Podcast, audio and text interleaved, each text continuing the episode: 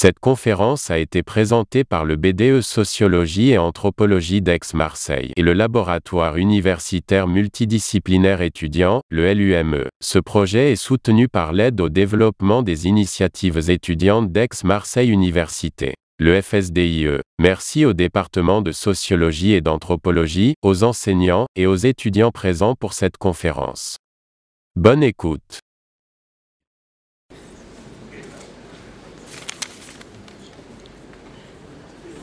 Alors c'est la première question. Le son, ça va?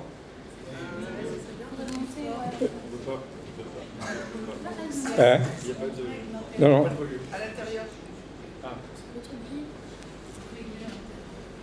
Mais là, je pars doucement. Après, je vais m'échauffer et je vais parler plus fort. Euh, donc, je vais m'énerver un petit peu. Euh,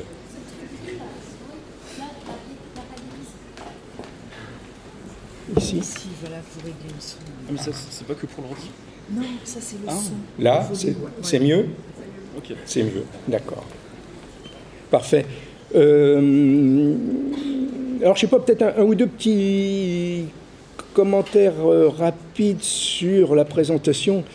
C'est quand on est un vieux chercheur, euh, comme ça, être euh, euh, résumé en deux minutes, hein, c'est euh, c'est- pas simple. Alors, euh, pour l'essentiel, l'essentiel y est, il n'y a pas de problème, mais peut-être que vous avez eu un peu de mal à suivre certains épisodes.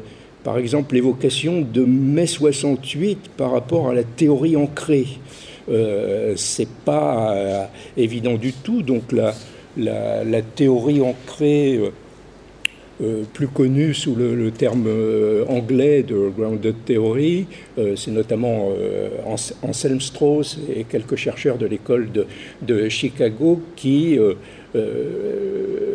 lancent l'idée de la théorisation progressive d'un aller-retour permanent avec, avec les faits.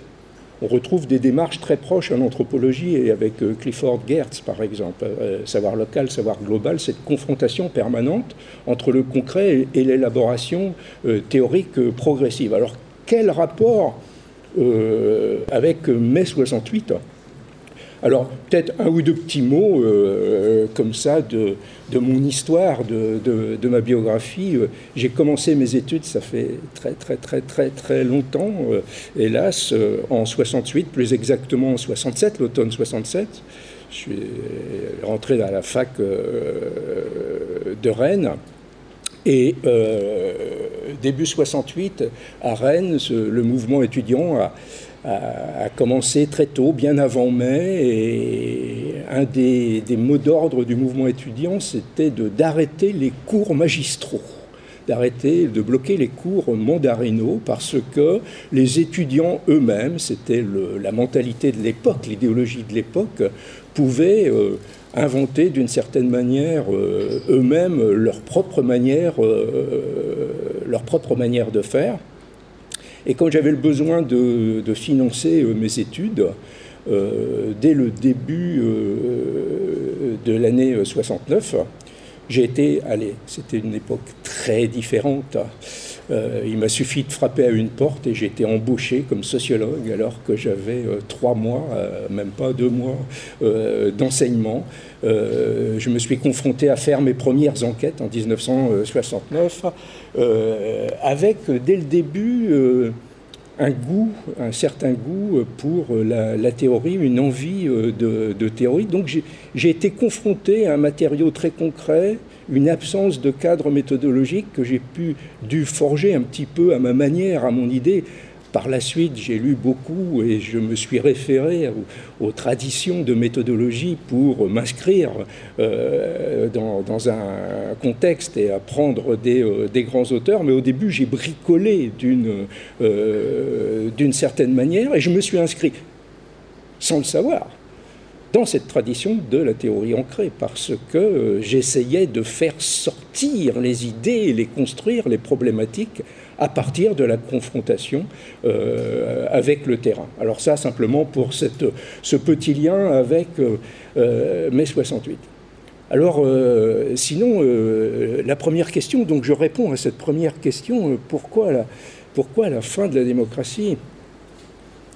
Pas simple hein, en, quelques, en quelques minutes. D'abord, il faut éviter un petit peu un, contresens. Donc j'ai sorti ce livre, La, fin de la démocratie, euh, qui, n'a pas été très bien reçu en, sciences politiques. Parce que moi, je ne viens pas du monde des sciences politiques et je ne parle pas de la démocratie dans les mêmes termes que les spécialistes en sciences euh, politiques qui euh, travaillent sur les institutions de, de, la politique et le contexte très précis euh, de, de l'expression démocratique, le multipartisme, les élections libres, etc. Mais moi, je parlais d'autre chose, d'un processus social, d'un processus historique plus large qui euh, englobe d'ailleurs le, politique, mais qui le euh, dépasse. Si on prend en compte ce processus social et historique, on se rend compte que la démocratie politique a été un moment de ce processus. La démocratie a commencé d'une certaine manière historiquement par, par la politique, par euh, l'expression des citoyens dans le cadre du vote, des élections libres, euh, etc. Mais depuis, alors depuis quand? Justement, je vais en revenir à, l'époque des, années 60, mais sans fixer sur le moment 68. Il faut bien voir qu'il s'est passé quelque chose d'important dans l'après-guerre, autour des années 60, mais que 68 ne fait, fait seulement partie de ce mouvement plus ample qui a d'ailleurs commencé très fort dans le début des années 60. Beaucoup de choses ont commencé à changer dans ces années-là l'émergence du mouvement de la jeunesse, l'émancipation des femmes, la musique rock, etc. Et le fil rouge de ces changements, c'est l'émergence de l'individu, qui brise le cadre de contraintes anciens qui définissaient une vérité commune et une morale commune. Jusque-là, en simplifiant, parce qu'évidemment les processus historiques sont toujours extrêmement complexes, extrêmement lents, contradictoires, etc mais on passe malgré tout d'un modèle de société à un autre. Le modèle antérieur est celui d'un cadre social qui définit l'individu et qui lui donne d'une certaine manière une morale et euh, une vérité qui le construit euh, de, euh, de l'extérieur, ce qui mentalement est extraordinairement confortable mais euh, qui euh, limite la liberté individuelle, d'où le désir de casser ces cadres de contraintes, ce qui était typique, le mouvement de la jeunesse pour la libération des mœurs, la libération sexuelle, etc. C'est un des exemples de, ces mille euh, évolutions qu'il y a eu à l'époque pour faire émerger cette autonomisation de l'individu qui est un nouveau modèle. Alors la réalité concrète anthropologique de ce qu'est un individu, c'est tout autre chose. Un individu, bien sûr, n'est pas libre. Il est pris dans des, contextes de détermination qui le définissent, euh, etc. Mais la théorie qui est dans la tête, qui se développe, c'est celle de la liberté de l'individu, plus qu'une liberté. Il est d'une certaine manière contraint, lui aussi, de choisir tout, dans tous les domaines choisir son identité, choisir sa vérité. C'est-à-dire que chacun, aujourd'hui, dans sa vie quotidienne, se met un petit peu dans la position du scientifique pour savoir ce qui est, vrai et ce qui euh, est faux à propos de toutes les questions de la vie quotidienne. Il y a 30 ou 40 ans, on mangeait ce qu'il y avait dans notre assiette. Aujourd'hui, par rapport à ce qu'il y a dans l'assiette, chacun va se poser mille questions par rapport à tous les aliments et faire ses choix à partir de toute une série de critères d'ordre moraux, etc. Mais il, lance sa euh, démarche de réflexion euh, rationnelle pour essayer de construire sa euh, propre vérité à sa manière. Chacun construit sa morale. Alors ça, c'est aussi une révolution absolument considérable. Je vous l'ai dit, moi je fais un aller-retour permanent entre le concret des choses, les concrets de l'enquête, et puis les élaborations plus euh, théoriques. Je me souviens, dans, l'enquête que j'ai faite sur la drague sur Internet, par exemple, j'étais tombé sur un forum de discussion. les forums de discussion, vous connaissez Internet, hein, des fois c'est très euh, décevant, il y a des trolls partout, euh, il y a l'expression des, des, émotions, on a envie de défoncer l'autre, etc. Puis il y a des petites guerres internes. Par, par, exemple, des fois on essaie d'évacuer ceux qui empêchent de construire un, débat parce que les questions intéressent. donc c'est souvent extrêmement confus. Du point de vue scientifique, c'est une matière extraordinairement difficile à traiter, mais qui peut être passionnante. Dans beaucoup de forums de discussion aujourd'hui, c'est une interrogation sur la morale. Chacun invente sa morale, tout est possible, il n'y a plus de sens du bien et du mal, excepté ce qui est interdit par la loi. Mais il n'y a plus grand-chose qui est interdit par la loi, c'est quand même très très limité. Tout le reste est très libre, mais est-ce que c'est bien quand même? Là, il y a un doute il y, a une, euh, il y a un questionnement, on n'est pas sûr de soi. J'étais tombé sur un débat qui va vous paraître ridicule et dérisoire, qui était sur le thème Peut-on coucher le premier soir? En fait, ça s'adressait qu'aux femmes. Pour les hommes, il n'y avait pas de problème. Hein, euh, donc ça, ce serait un autre débat. Quoi. Mais euh, pour les femmes, il y avait matière à discussion. Alors, il y en avait qui avaient proposé eh bien, ça dépend du feeling. Oui, mais le feeling, ça fonctionne, c'est un mode de fonctionnement cognitif qui donne des résultats. Mais ça dépend des ingrédients qu'on a mis dans la machine cognitive avant. Est-ce que c'est le feeling pour le partenaire d'un soir ou est-ce que c'est le feeling pour le partenaire de la vie? C'est pas le même résultat euh, euh, qui va sortir. Et au bout d'un moment, il y avait un consensus qui s'était dégagé Peut-on coucher le, premier soir? Réponse, ça dépend. Ça dépend si on est, alors en l'occurrence c'était femme, donc c'était amoureuse, ça dépend si on est amoureuse ou pas. Euh, s'il se passe quelque chose, si on a l'impression qu'on peut être très attiré, qu'on est peut-être amoureuse du partenaire, à ce moment-là, il vaut mieux éviter d'une certaine manière, parce que là, euh, euh, c'est une histoire euh, différente.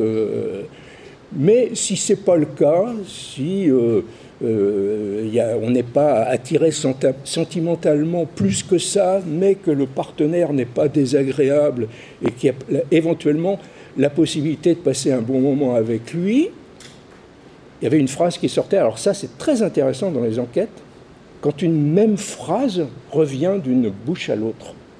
Ah, vous entendez la même phrase avec les mêmes mots. Et très souvent, derrière, il y a un processus social, il y a quelque chose. Et là, c'était une référence morale de l'époque qui était en train de se forger. La phrase que j'entendais, c'était Il n'y a pas de mal à se faire du bien. Donc là, c'est une morale, une morale collective, forgée dans le concret des échanges, sur un forum de discussion sur Internet.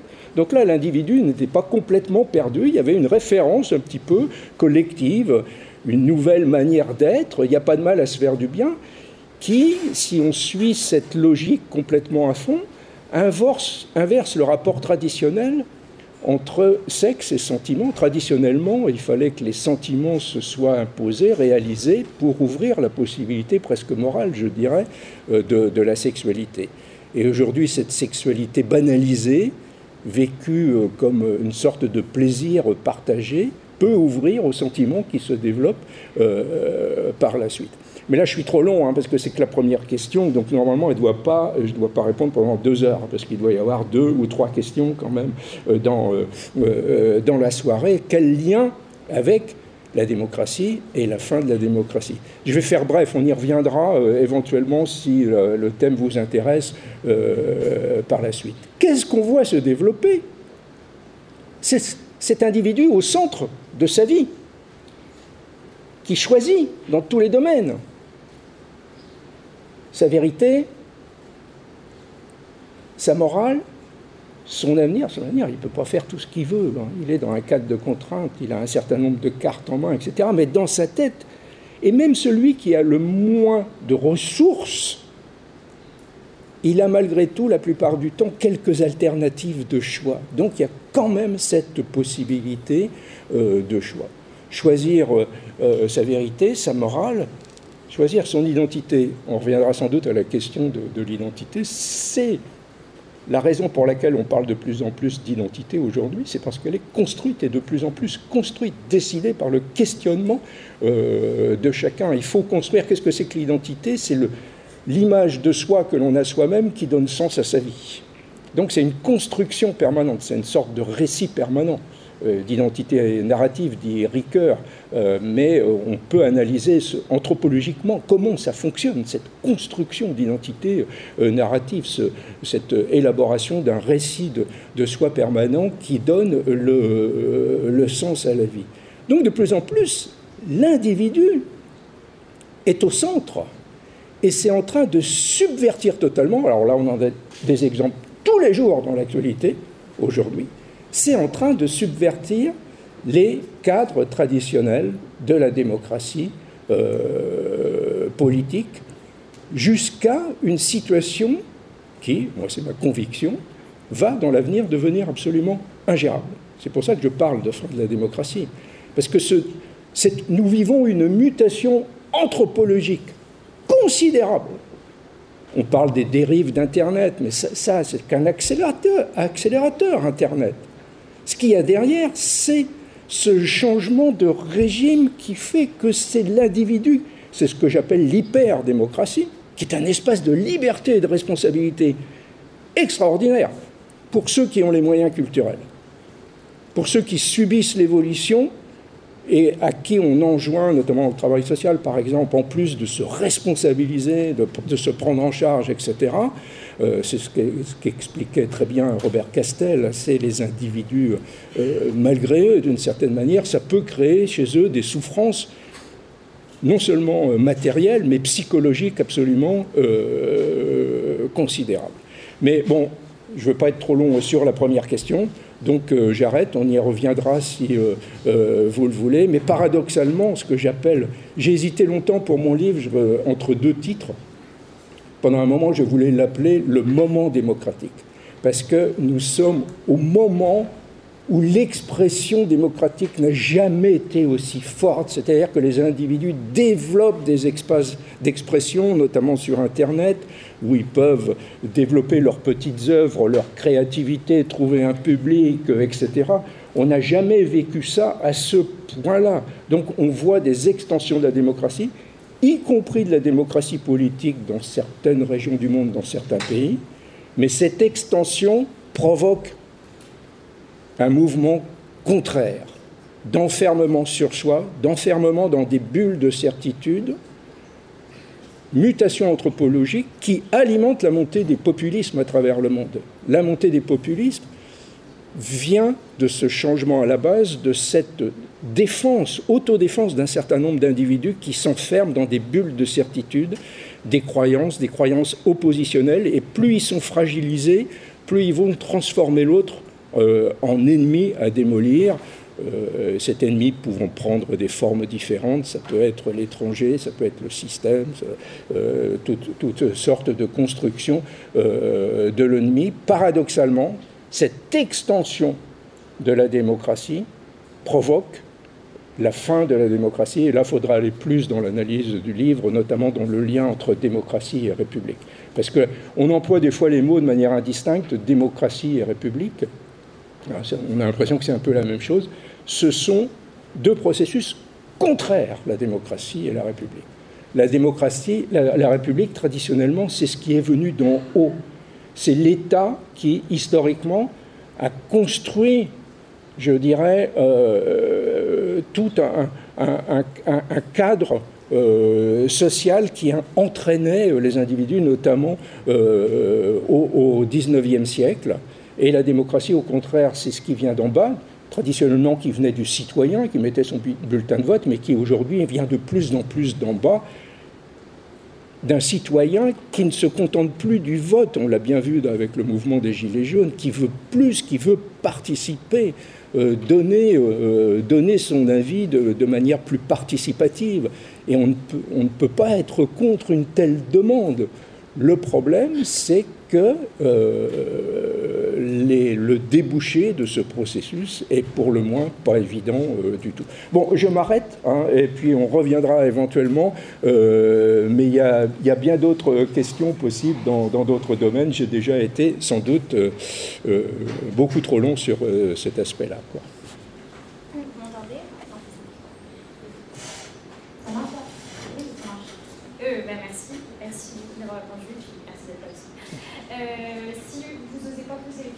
les écrire en bout papier et les faire circuler à la filiale.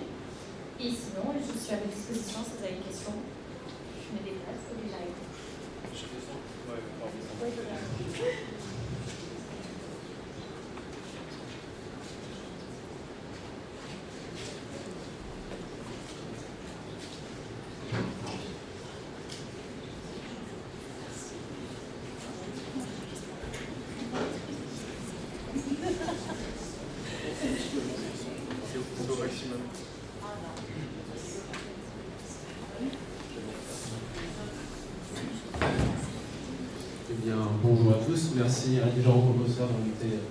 chercheur ici à la fac. Donc moi, pour éviter aussi d'être trop long, j'ai trois questions, mais c'est des questions rapides, donc pas non plus euh, pilonner 107 ans. Alors euh, moi, j'ai lu votre ouvrage, il est là, il est à la bibliothèque. je n'aime pas discuter de personnes ou parler avec des gens dont j'ai pas eu le travail, quand même. Et en fait, j'étais un peu, euh, peut-être intrigué, mais c'est le côté peut-être un petit peu pessimiste de votre écriture par rapport à vos autres ouvrages. Euh, par exemple, dès l'introduction, vous disiez qu'on est dans une fin de civilisation, etc. Donc euh, je me disais, par rapport à la sociologie, euh, est-ce que pour être peut-être écouté au niveau médiatique, pour qu'elle ait une influence, elle doit forcément avoir un regard pessimiste sur les choses? Après, en deuxième question, vous parlez de la montée du populisme. Et vous parlez donc de la Russie, du Brésil, des États-Unis. Bon, bien sûr, en France, il n'a pas vraiment monté de populisme, encore on peut en discuter, mais j'aimerais avoir votre avis sur ce qui se passe actuellement en France, avec les Gilets jaunes et même avec Emmanuel Macron, sa manière, sa politique, ce genre de choses. Et en dernier lieu, donc c'est dans la conclusion, euh, vous, dites, euh, vous dites que le chercheur en sociologie ne, ne fait que questionner, entre guillemets, ne propose pas de réponse. J'aimerais bien avoir votre avis un peu plus précis sur cette chose-là et une question qui va dériver de la troisième, c'est est-ce que vous ne pensez pas que la sociologie gagnerait à être influente justement au niveau de la politique pour proposer des choses? Voilà, merci.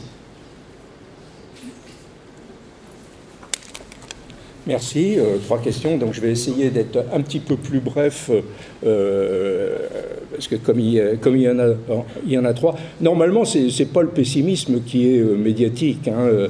Moi, je ne suis pas connu comme quelqu'un de, pessimiste. Euh, normalement, euh, euh, au contraire, on parle plutôt de, ma tendance à, l'humour, à travailler sur les petites choses sympas, rigolotes, etc. Et c'est plutôt ce qui accroche en général les médias. J'aurais bien aimé ne pas être pessimiste pour ce livre, et je ne l'étais pas au début de la recherche. Enfin, si je l'étais, mais moins.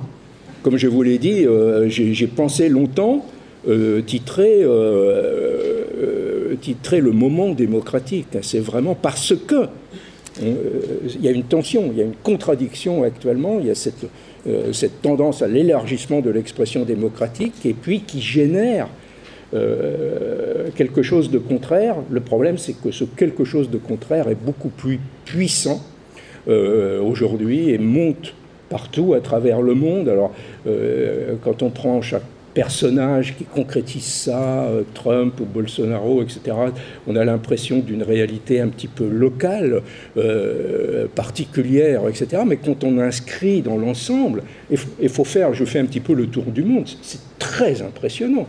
Il y a des pays dont on parle moins, par exemple, vous avez l'Inde, par exemple, on n'en parle pas trop. Et là, c'est un, populisme très euh, extrêmement euh, euh, dangereux, je dirais, pour la, paix de la, planète qui est en, train de, grandir. Donc, Modi, qui avait fait des promesses économiques mirobolantes, avait été élu et ses promesses, il ne les a pas tenues, bien évidemment, et il a été réélu il y a 6-8 mois à, peu près. Pour se faire réélire, il a, il a changé de récit un petit peu, il est monté d'un cran euh, dans l'hostilité vis-à-vis euh, des, euh, des, musulmans. Je ne sais pas si vous, vous, pouvez suivre un petit peu la, politique indienne, mais il y a une évolution qui est très inquiétante. Mais on peut faire un peu un tour du monde comme ça, c'est extraordinairement inquiétant.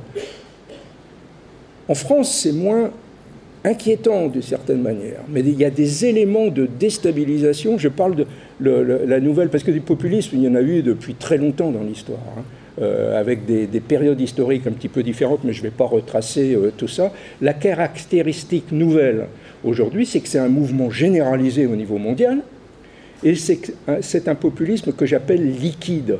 Les débuts du populisme, des fois, aujourd'hui, sont euh, très difficiles à cerner. Vous avez par exemple de plus en plus des clowns qui prennent le pouvoir, des humoristes Hein, c'est quelque chose qui est tout à fait euh, surprenant. Euh, vous avez Beppe, Grillo, par exemple, euh, en Italie, et, ça, fait, ça fait rire en même temps.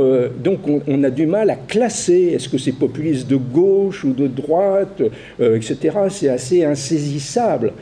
Ce qui permet de caractériser, c'est la simplification du débat la montée des émotions et puis la montée de, des émotions un petit peu hostiles, violentes vis-à-vis d'un certain nombre d'ennemis euh, qui sont euh, euh, désignés et ces expressions politiques mettent en branle des troupes par derrière qui deviennent très très vite assez incontrôlables. La France est un cas un, petit, peu particulier où Macron s'est proposé, s'est présenté dans l'élection comme un nouveau personnage un peu anti-système. Il a un petit peu alimenté, euh, je ne vais pas dire qu'il est populiste, bien sûr, mais il a un petit peu alimenté l'hostilité au système pour arriver euh, à sa position. Et puis ensuite, il a installé euh, ce, ce que l'on connaît avec une très grande compétence d'élocution, de traitement des dossiers qui impressionne un petit peu tout le monde il, apprécie, il se complaît dans le truc, hein, se, dans ses bains de foule, dans ses, grands débats, parce qu'il maîtrise ses dossiers, il sait, euh, euh, y répondre pour mener une politique. Bon, moi, je ne vais pas prendre des positions politiques, hein, ce n'est pas, euh, ma place ici, mais une, politique quand même qui favorise les ultra-milliardaires. Ça, c'est extrêmement clair. Et il justifie un petit peu par la théorie du ruissellement. Hein, dans la compétition économique mondiale, si on empêche les milliardaires de venir s'installer en France, eh bien, euh, on n'aura pas les moyens euh, euh, financiers pour répartir l'argent ensuite. C'est une espèce de chantage un petit peu qui alimente le désir, la montée d'en découdre chez les, les, Gilets jaunes. Alors là, ça mériterait des livres et des livres. C'était un mouvement quand même très impressionnant. Personne n'avait venu venir ça. Le peuple des ronds-points, qui aurait pu imaginer un truc pareil? Je l'ai vu, j'ai pris la route, je, suis d'origine italienne, je fais souvent le, trajet, j'ai fait le trajet le, 18 novembre. Donc je me suis trouvé sur les ronds-points, bloqué sur les ronds-points, euh, observation participante. Hein. Euh, euh, je me suis pris toute une série de ronds-points à, travers à travers la France. Et c'était impressionnant. Tout de suite, ce qu'on voyait, c'était la, fierté. La fierté d'être là, d'exister. Et d'exister ensemble. Ah, c'est euh, euh, une espèce de sortie de l'invisibilité. Euh, depuis le temps qu'on ne disait rien, qu'on courbait les chines, qu'on se sentait relégué, méprisé, moqué. J'adore les Déchiens, c'est des gens très très sympas et tout. Mais les Déchiens, ils se, ils se moquent du peuple quand même. Et les gens du peuple, il y a pire que les Déchiens en plus, hein, euh, ils le ressentent qu'on se moque d'eux. La société aujourd'hui se coupe de plus en plus en deux. Et, et ces deux groupes, ces deux groupes bizarres, parce que du côté des relégués, des abandonnés, euh, de, de, la France qu'on oublie. On a euh, ces, milieux populaire, plutôt dans, dans les campagnes traditionnelles qui, qui, décrochent de l'avancée de la société branchée sur Internet, etc. Et de l'autre côté, on a le, les, les, milieux financiers mondialisés, mais aussi les classes euh, urbaines euh, branchées d'une certaine manière, qui même si euh, ils sont dans un certain débat, ils ne sont pas d'accord avec les milieux financiers dominants, se retrouvent d'une certaine manière dans cette société qui, qui, qui avance. Et il y a un ressentiment un désir de reconnaissance extraordinaire qui, euh, monte dans le peuple euh, oublié, mais qui ne trouve pas les moyens pour s'exprimer. Ça, ça a été le drame des, euh, Gilets jaunes. Tout de suite, certains ont parlé du fait que c'était récupéré par le Front National, qu'il y avait du racisme qui allait se développer. On en a vu assez peu, très très peu quand même malgré tout. Par contre, la violence interne, désinguer tous ceux qui essayaient de commencer à s'installer comme, euh, euh, comme, leader. Il, fallait là aussi aller sur les commentaires, hein, sur les, pages des Gilets jaunes pour voir la violence interne qu'il pouvait euh, y avoir. Et donc le, le, le, mouvement a fini par disparaître dans les sables avant de renaître autrement. On ne peut pas du tout savoir. Il y a une énergie potentielle parce qu'il y a une colère légitime. Il y a quand même dans la société, notamment une injustice sociale de la répartition euh, euh, des ressources qui est ahurissante. On n'a jamais vu ce niveau d'inégalité sociale les euh, ultramilliardaires, leur fortune, on se gourde dans les zéros, hein, on n'arrive même plus à comprendre. Hein. Euh, euh, on a vu, par exemple, avec les exemples donnés par Carlos Ghosn, etc., sur les, les, primes, les retraites chapeau et tout, ce qui s'ensuit. C'est un autre monde, c'est assez incompréhensible par rapport à des personnes qui, des fois, se donnent, travaillent, ont du mal à joindre les deux bouts. Donc, il y a une colère qui gonfle mais qui ne trouve pas les moyens de son expression et de ses réalisations. Et du coup, euh, ça me permet de, me relier à, la troisième question. Je dis que le, chercheur n'a pas à donner de solution. Il peut, bien sûr, euh, parfois essayer de proposer un certain nombre de choses. qu'il faut voir quand même, c'est que le fonctionnement intellectuel, cognitif du chercheur est l'inverse du politique. C'est extrêmement important.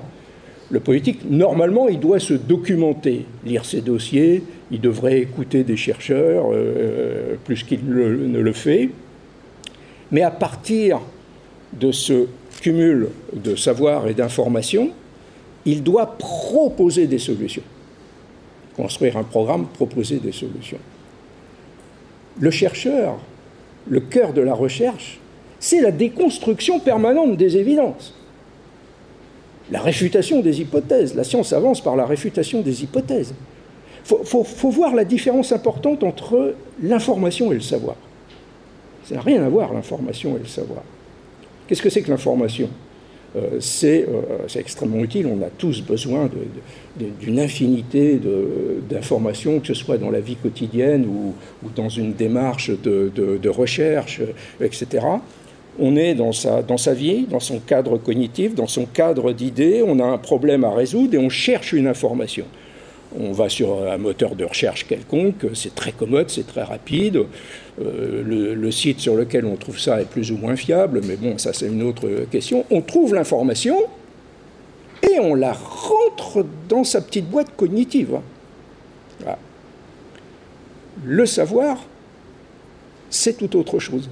C'est là notamment la, force d'un petit peu de résistance du, livre, je dirais même du livre papier qui enferme un peu plus. J'ai rien contre la lecture numérique, je l'utilise beaucoup aussi, c'est extrêmement euh, commode, mais on, peut plus facilement s'en sortir et, et, aller faire un lien avec euh, d'autres choses. Rentrer dans un livre, dans un livre scientifique, comme dans un roman d'ailleurs, c'est accepter de s'abandonner, comme on s'abandonne en amour.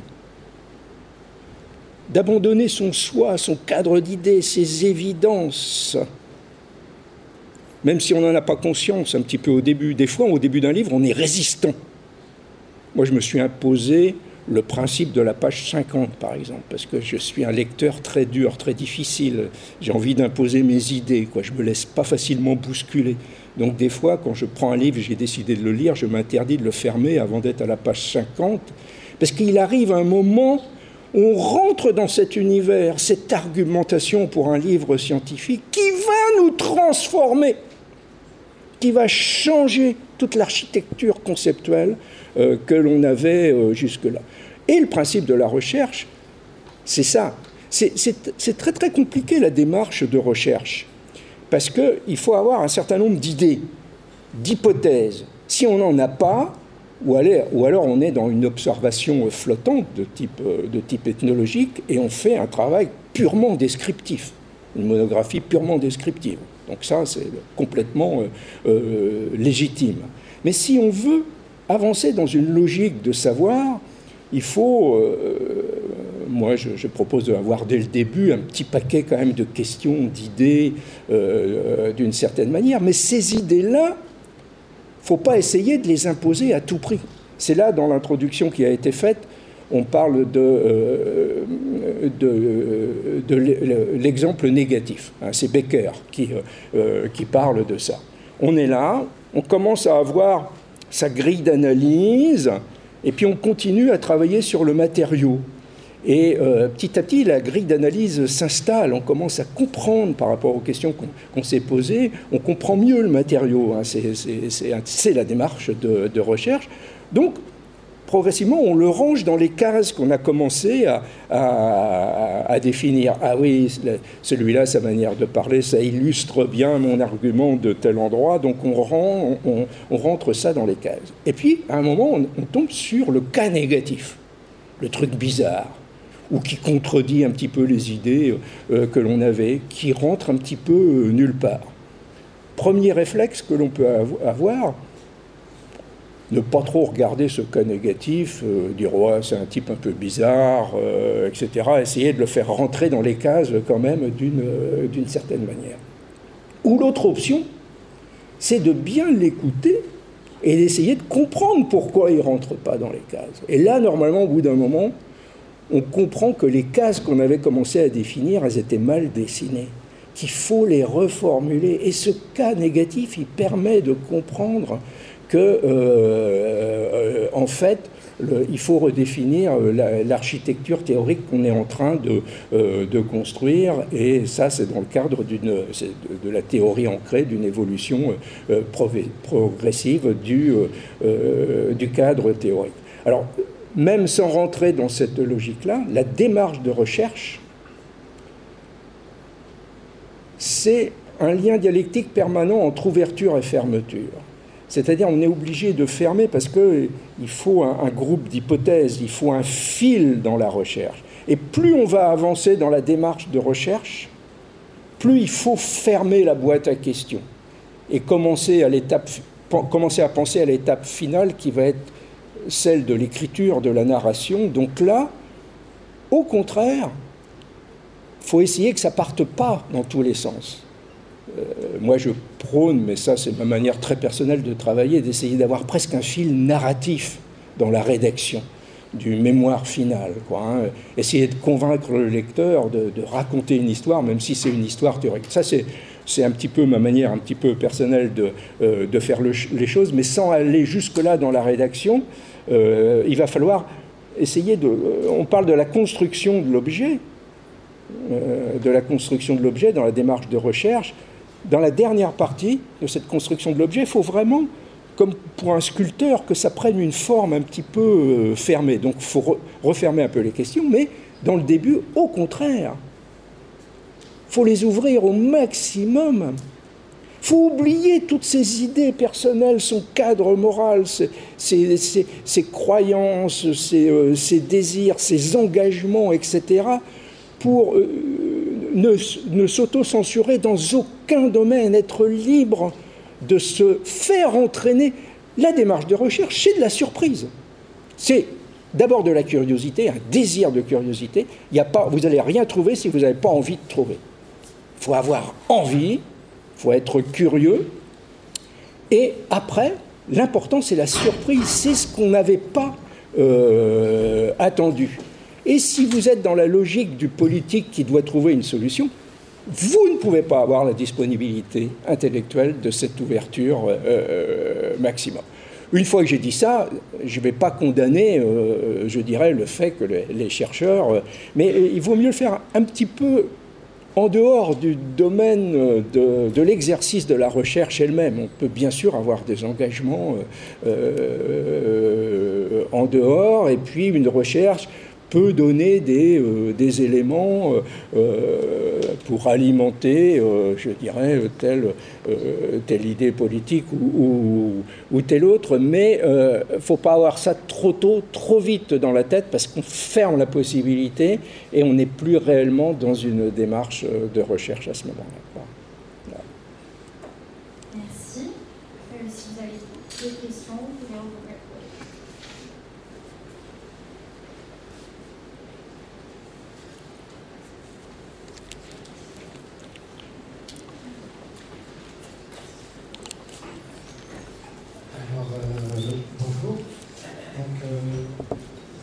le thème du rapport justement entre euh, la politique euh, et la recherche. Et je me posais la question justement par rapport à certaines déclarations qui avaient été faites, notamment par euh, Nicolas Sarkozy en 2008, qui disait que quand on veut expliquer l'inexplicable, c'est qu'on s'apprête à, excuser l'inexcusable. Et à la suite, on avait aussi Manuel Valls qui, après les attentats du 13 novembre, avait déclaré qu'expliquer, c'est déjà vouloir un peu excuser. Donc euh, là, c'est notamment le rapport à la sociologie qui, par certains, avait été qualifié déjà de culture de l'excuse. Et on peut même étendre le sujet à d'autres sciences, comme les sciences même si pas le par rapport au, réchauffement climatique, au climato-scepticisme. Donc, euh, est-ce que, vous pensez, que vous pensez qu'il devrait y avoir une certaine déontologie politique dans le rapport qu'ont ces derniers euh, aux faits, et notamment aux sciences qui tentent de les mettre en lumière? Ou est-ce qu'on peut encore accepter le discours qui ignore en toute conscience ces réalités que les chercheurs euh, tentent de mettre en exergue? Bah, Je suis tout à fait d'accord avec vous. Euh,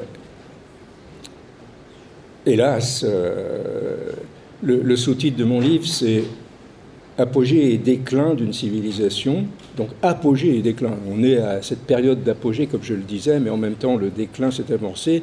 Et cette civilisation qui se meurt, les civilisations se meurent, hein, c'est normal. Hein. Et puis il y en a d'autres qui naissent après. Hein, euh, et ça ne se fait pas tout seul, c'est en traversant des crises euh, importantes. Et je suis convaincu qu'on est, alors c'est pas, euh, ça va pas jouer en cinq minutes ou même en, deux, trois ans, comme ça, c'est des processus plus longs, mais euh, au début du déclin de cette civilisation, qui était la civilisation des Lumières.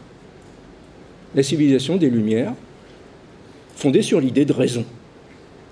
Alors raison, à l'époque des Lumières, c'est même avec un R majuscule, hein, parce que pour les philosophes des Lumières, c'est euh, euh, une époque qui est empreinte de religiosité, et c'est la lumière divine, hein, c'est le savoir divin qui va éclairer, les choses d'une certaine manière.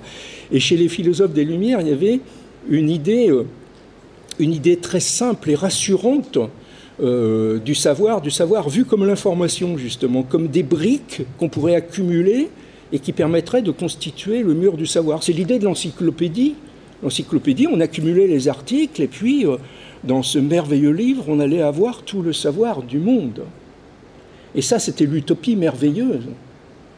Construire la société sur l'idée de raison. Et derrière l'idée de raison, il y a la démarche scientifique, bien sûr. Et la démarche scientifique permettant de donner la réponse aux questions du monde, aux questions de la société. C'était l'utopie qu'on est en train de perdre aujourd'hui. C'est pour ça que ça dépasse Sarkozy ou Valls, etc. C'est vraiment quelque chose qui se meurt euh, aujourd'hui. Alors pour quelle, euh, pour quelle raison euh, Pour quelle raison Essentiellement parce que la raison, son fonctionnement, le fonctionnement scientifique, c'est pas ce qu'imaginaient les, philosophes de l'encyclopédie. C'est cette démarche que je signalais euh, tout à l'heure de déconstruction permanente. Ah, la démarche scientifique, c'est une déconstruction euh, permanente du, euh, du, savoir qui est établi à un moment donné. Le, savoir est toujours relatif, provisoire, en attente d'être réfuté. ce, ce que l'on croit comme un savoir est une, est une croyance du moment, d'une certaine manière, mais fondée, fondée sur une démarche. Donc j'ai fait euh, euh, ce petit livre sur l'alimentation et, les repas, et j'aime bien plonger dans l'histoire, parce qu'on vient de l'histoire, et, j'ai fait une petite rétrospective pardon, des conseils euh, diététiques médicaux du, bien, du bien manger. Fin du 19e siècle, c'est quand même intéressant, c'est un petit peu loin, mais quand même. Qu'est-ce qu'il faut manger pour être en bonne santé? Manger gras et sucré. Surtout, éviter les fruits et encore plus les légumes verts. Alors, les légumes verts, complètement nuls, euh, très mauvais pour la santé. Et à l'époque, c'était légitime. On ne connaissait pas encore les effets néfastes sur la santé de la graisse. Et, même, il y a l'innovation de la graisse chimique concentrée, bouillon cube à l'époque. Alors ça, c'est encore mieux à l'époque. Hein. Euh, on ne connaissait pas les effets néfastes de la graisse et du sucre. Et le problème sanitaire de l'époque, c'est la famine et le rachitisme. C'est pas l'obésité du tout. Hein. Ça n'existe pratiquement pas, à part chez quelques bourgeois.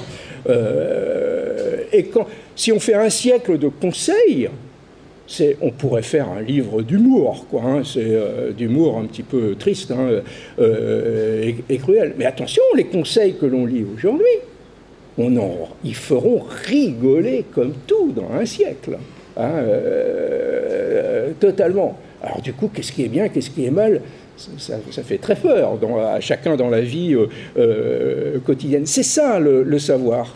C'est ce moment incertain où dans la confrontation généralisée, il y a quand même des repères qui s'imposent et qui se euh, dégagent, même s'ils vont être euh, euh, réfutés par la suite. Et ça, dans cette société complexe de l'information, de la quantité d'informations, c'est phénoménal, l'augmentation exponentielle de la quantité d'informations qui bombardent les individus aujourd'hui, je vous ai parlé de cette responsabilité de l'individu qui choisit sa vérité.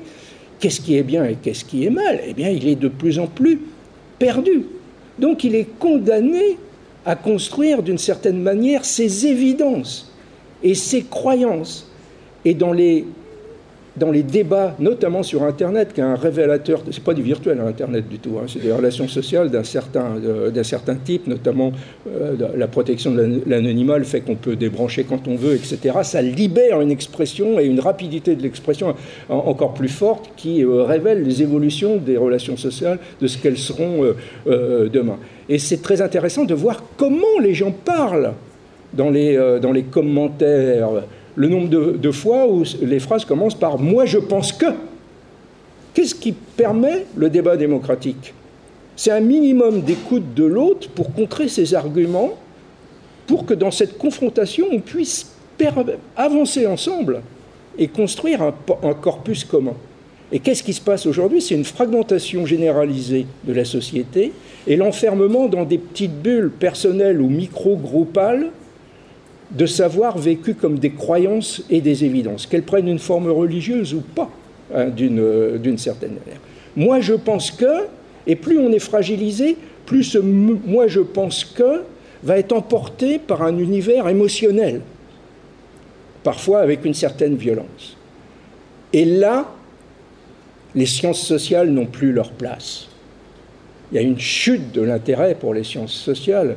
Moi, j'ai commencé il y a il y a, longtemps, quand je, pense encore aux années 70, aux années 80, euh, c'est un, un, rêve, c'est une nostalgie.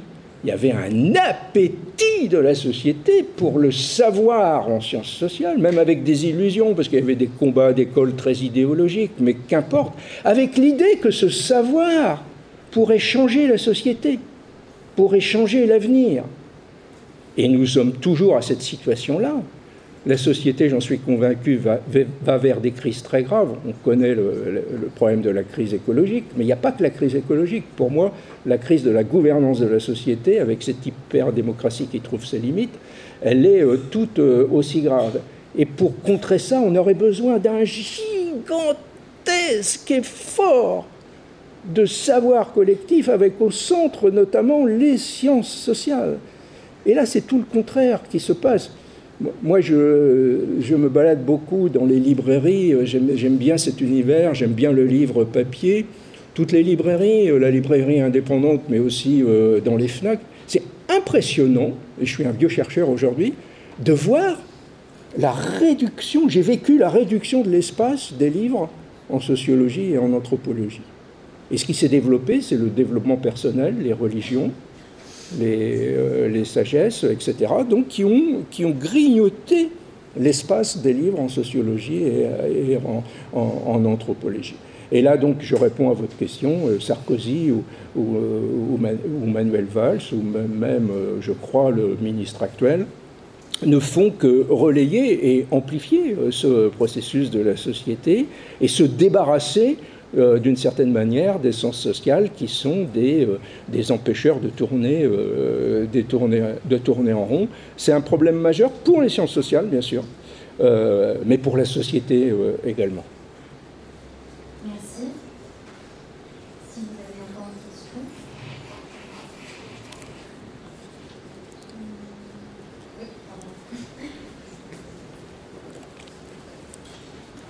Bonjour. J'avais une question, je vais partir d'une anecdote pour poser ma question. Euh, au département de sociologie, il y avait le sociologue euh, Michel Pagès qui travaillait sur les, les, couples et euh, la vie conjugale.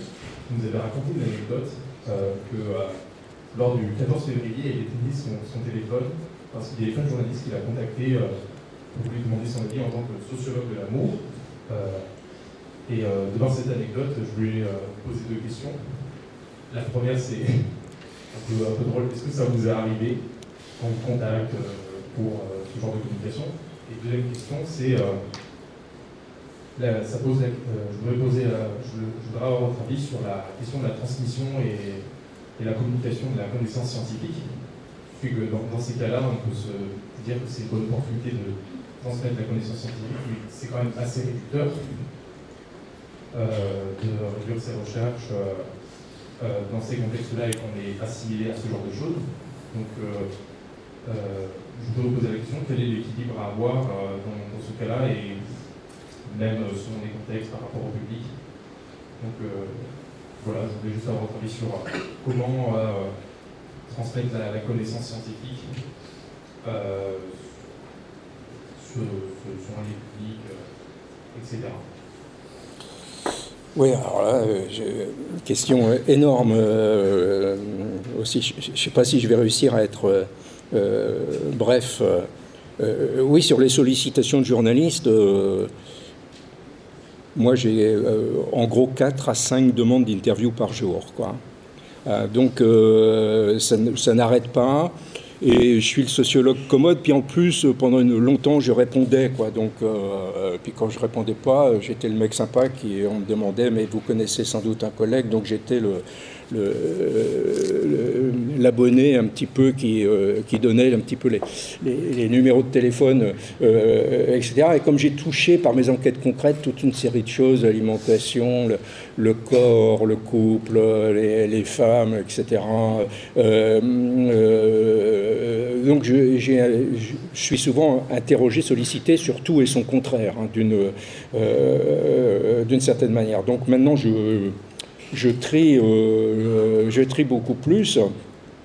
14 février, on n'en parle pas. Hein. Euh, alors là, euh, mais des fois, moi j'écoute, et puis, alors là c'est pareil, la profession de journaliste est de plus en plus précarisée, donc on connaît de moins en moins les gens, et puis ils sont dans des conditions de travail où ils doivent faire ça dans l'urgence, donc ils vont faire un, truc sur un, compte rendu sur un livre, mais il, ne va jamais être lu, hein, le livre. Hein. Euh, j'ai pas le temps, donc des fois ils ont l'honnêteté de dire j'ai pas le temps, racontez-moi ce qu'il y a dedans. Quoi. Bon, euh, c'est usant, hein, euh, euh, un, truc, un, truc comme ça, hein, c'est pas évident du tout, mais des fois on connaît un petit peu les gens, ou, même sans les connaître, on comprend qu'ils ont, certains ont bossé, ils ont eu les conditions pour bosser un petit peu le dossier avant, et puis ils posent des questions intéressantes. Par exemple, il y a y, a, y a, trois ans, question avant, le, avant la Saint-Valentin, je voudrais vous interviewer sur le, la, montée de l'hostilité à la Saint-Valentin, les, pays qui interdisent la Saint-Valentin avec des violences, des personnes qui sont tuées, etc. Ah, j'ai dit, mais, je ne connais pas ce truc-là, moi. Je, tombe des nues, je suis désolé, donc je ne peux pas vous répondre, mais euh, vous êtes sûr de vos sources? Bah, Il dit, oui, m'envoie deux, trois articles, et je commence à regarder ça. 30 pays aujourd'hui qui interdisent la Saint-Valentin. Euh, euh, il dit, quand même, par rapport à ce qu'on connaît de la Saint-Valentin, c'est bizarre ce truc-là. Du coup, c'est ça aussi. Moi, j'ai mon programme de recherche et puis je me fais bousculer des fois parce que je dis ça, c'est quand même bizarre. je dis mais qu'est-ce que c'est que l'histoire de la Saint-Valentin? Alors je commence à regarder, je vais sur Internet euh, comme tout le monde et puis je vais dans les bibliographies et tout ça et je découvre que on peut dire il n'y a aucun travail historique sur l'histoire de la Saint-Valentin. Alors ça m'interroge. Et du coup, c'est plus fort que moi, j'ai pas pu lâcher l'affaire, je suis rentré là-dedans.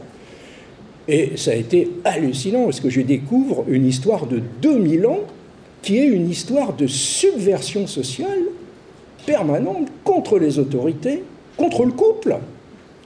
Euh, pas du tout ce qu'on connaît de la Saint-Valentin.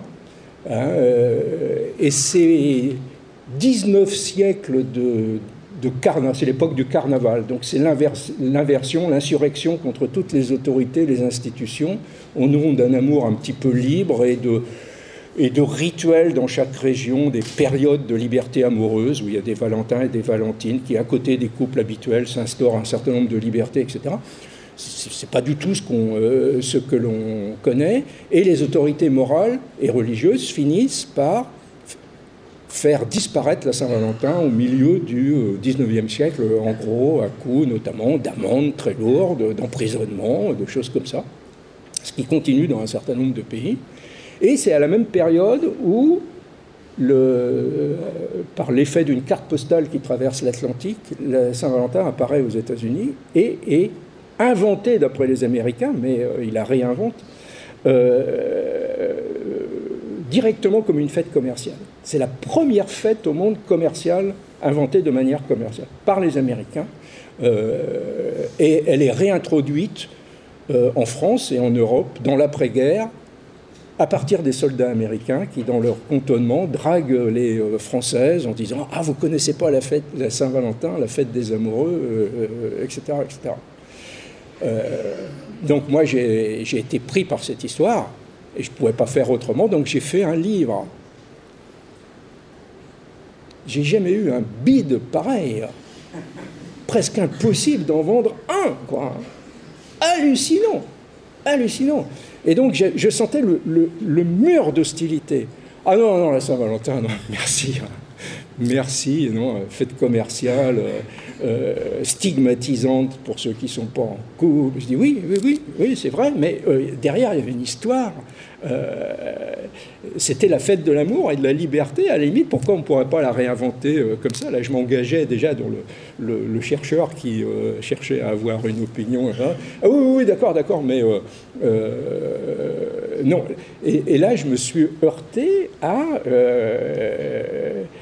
par exemple, aujourd'hui, il est de bon ton, dans les milieux branchés, de s'afficher contre la Saint-Valentin. Moi, la mort, je ne vais pas le fêter sur commande, je vais le fêter tous les jours, d'une certaine manière. Bon, très bien, hein, chacun a sa position, mais ce que les personnes qui disent ça ne se rendent pas compte, que c'est le nouveau conformisme d'aujourd'hui. Euh, et puis qu'il y aurait mille manières de fêter la Saint-Valentin, etc. Mais là, je viens de décider, ça fait trois ans que le livre est sorti, j'ai essayé de me battre et tout ça, et là, j'arrête impossible. Il y a d'autres combats quand même dans, dans la vie. Je ne vais pas devenir le défenseur de la Saint-Valentin.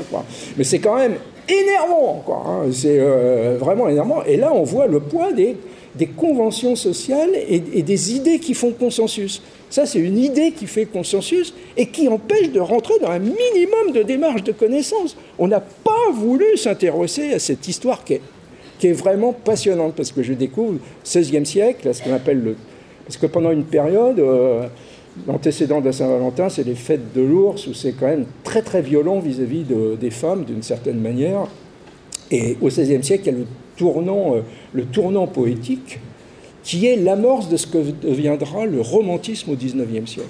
Donc c'est quelque chose qui a joué historiquement un rôle très très important, avec le début d'une attitude de respect pour les femmes important. Et ça, c'est dans l'histoire de la Saint-Valentin. C'est quelque chose de, très... Mais bon, donc, euh, alors, euh, question, je ne vais pas passer... Euh, vous voyez que je suis encore énervé, quoi, hein, donc c'est plus fort que moi, j'en parle. Mais la question de la vulgarisation, alors là, bon, moi, on a parlé de, mon livre la, trame conjugale qui, euh, a m'a propulsé, comme on dit, euh, comme un sociologue euh, médiatique. Alors attention, hein, c'est pas c'est pas une qualité. Hein, on dit ça, c'est un élément de, de stigmatisation très net. Je moi, l'idée de, ce livre-là, c'était, euh, on a parlé de l'habitus, de la dynamique des habitudes, des habitudes, des schémas incorporés, c'est ce qui m'intéressait euh, théoriquement au début. Donc moi, vous connaissez l'habitus chez Bourdieu, ce schéma qui est en soi et qui euh, génère, je dirais, un, cadre de, de, comportement, ce schéma qui, une fois été a été intériorisé, extériorise et donne un cadre de, comportement. Moi, ce qui m'intéressait, je reprenais un peu le principe de Bourdieu, mais c'est de voir comment les habitudes changent, comment ils s'inscrivent, comment ça s'installe dans l'individu et comment ça évolue avec le temps. Je voulais analyser ça. J'aurais bien fait toute mon existence scientifique autour de ce, problème-là. Moi, c'est la question qui me, euh, qui me passionnait. Et je me suis dit, je vais installer un protocole d'enquête qui va me permettre de, de voir ça un petit peu en direct. C'est le début du couple. Parce que les deux partenaires qui vont commencer à vivre ensemble et construire un petit monde commun, un univers culturel commun, ils arrivent avec leurs héritages et leurs systèmes d'habitus différents. Et je vais prendre une piste très concrète, très précise, le linge. Parce que le linge porte le rapport au, propre, etc. Et il faut mettre en place un système de gestion du linge qui va devenir euh, euh, commun. Je vais prendre cette piste-là pour euh, voir comment le couple se forme d'une certaine manière et comment les, les, certaines habitudes disparaissent donc ou d'autres sont réinventées, etc. Et donc j'ai déposé chez un éditeur un livre qui s'appelait parce que, bon, je ne vais pas rentrer dans les détails, pour moi, il y a habitus et habitude, donc ça, euh, euh, on peut, ça peut désigner la même chose d'une certaine manière, mais il y a une tradition de recherche de l'habitude qui a été oubliée, c'est un petit peu, euh, un petit peu dommage, alors qu'elle était extrêmement riche également. Donc j'avais déposé un, schéma de, livre, un synopsis de livre chez, mon éditeur qui s'appelait L'habitude et qui devait être un livre très théorique. Puis je commence mes enquêtes sur les couples. Et l'éditeur qui dit Oh là là, bon, ce que vous racontez sur euh, l'habitude, c'est bien, c'est intéressant. Oh, mais alors là, les couples, toutes vos histoires, c'est extraordinaire, c'est euh, marrant.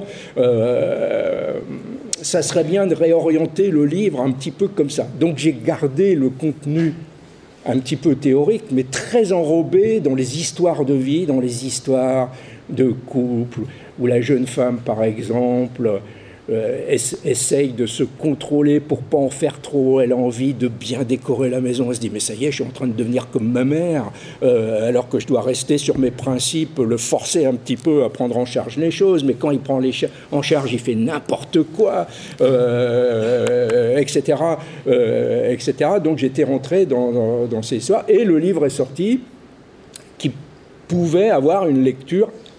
Il peut avoir deux lectures mais il peut avoir une lecture assez grand public où les gens se retrouvent dans le fonctionnement euh, euh, conjugal. Et puis, euh,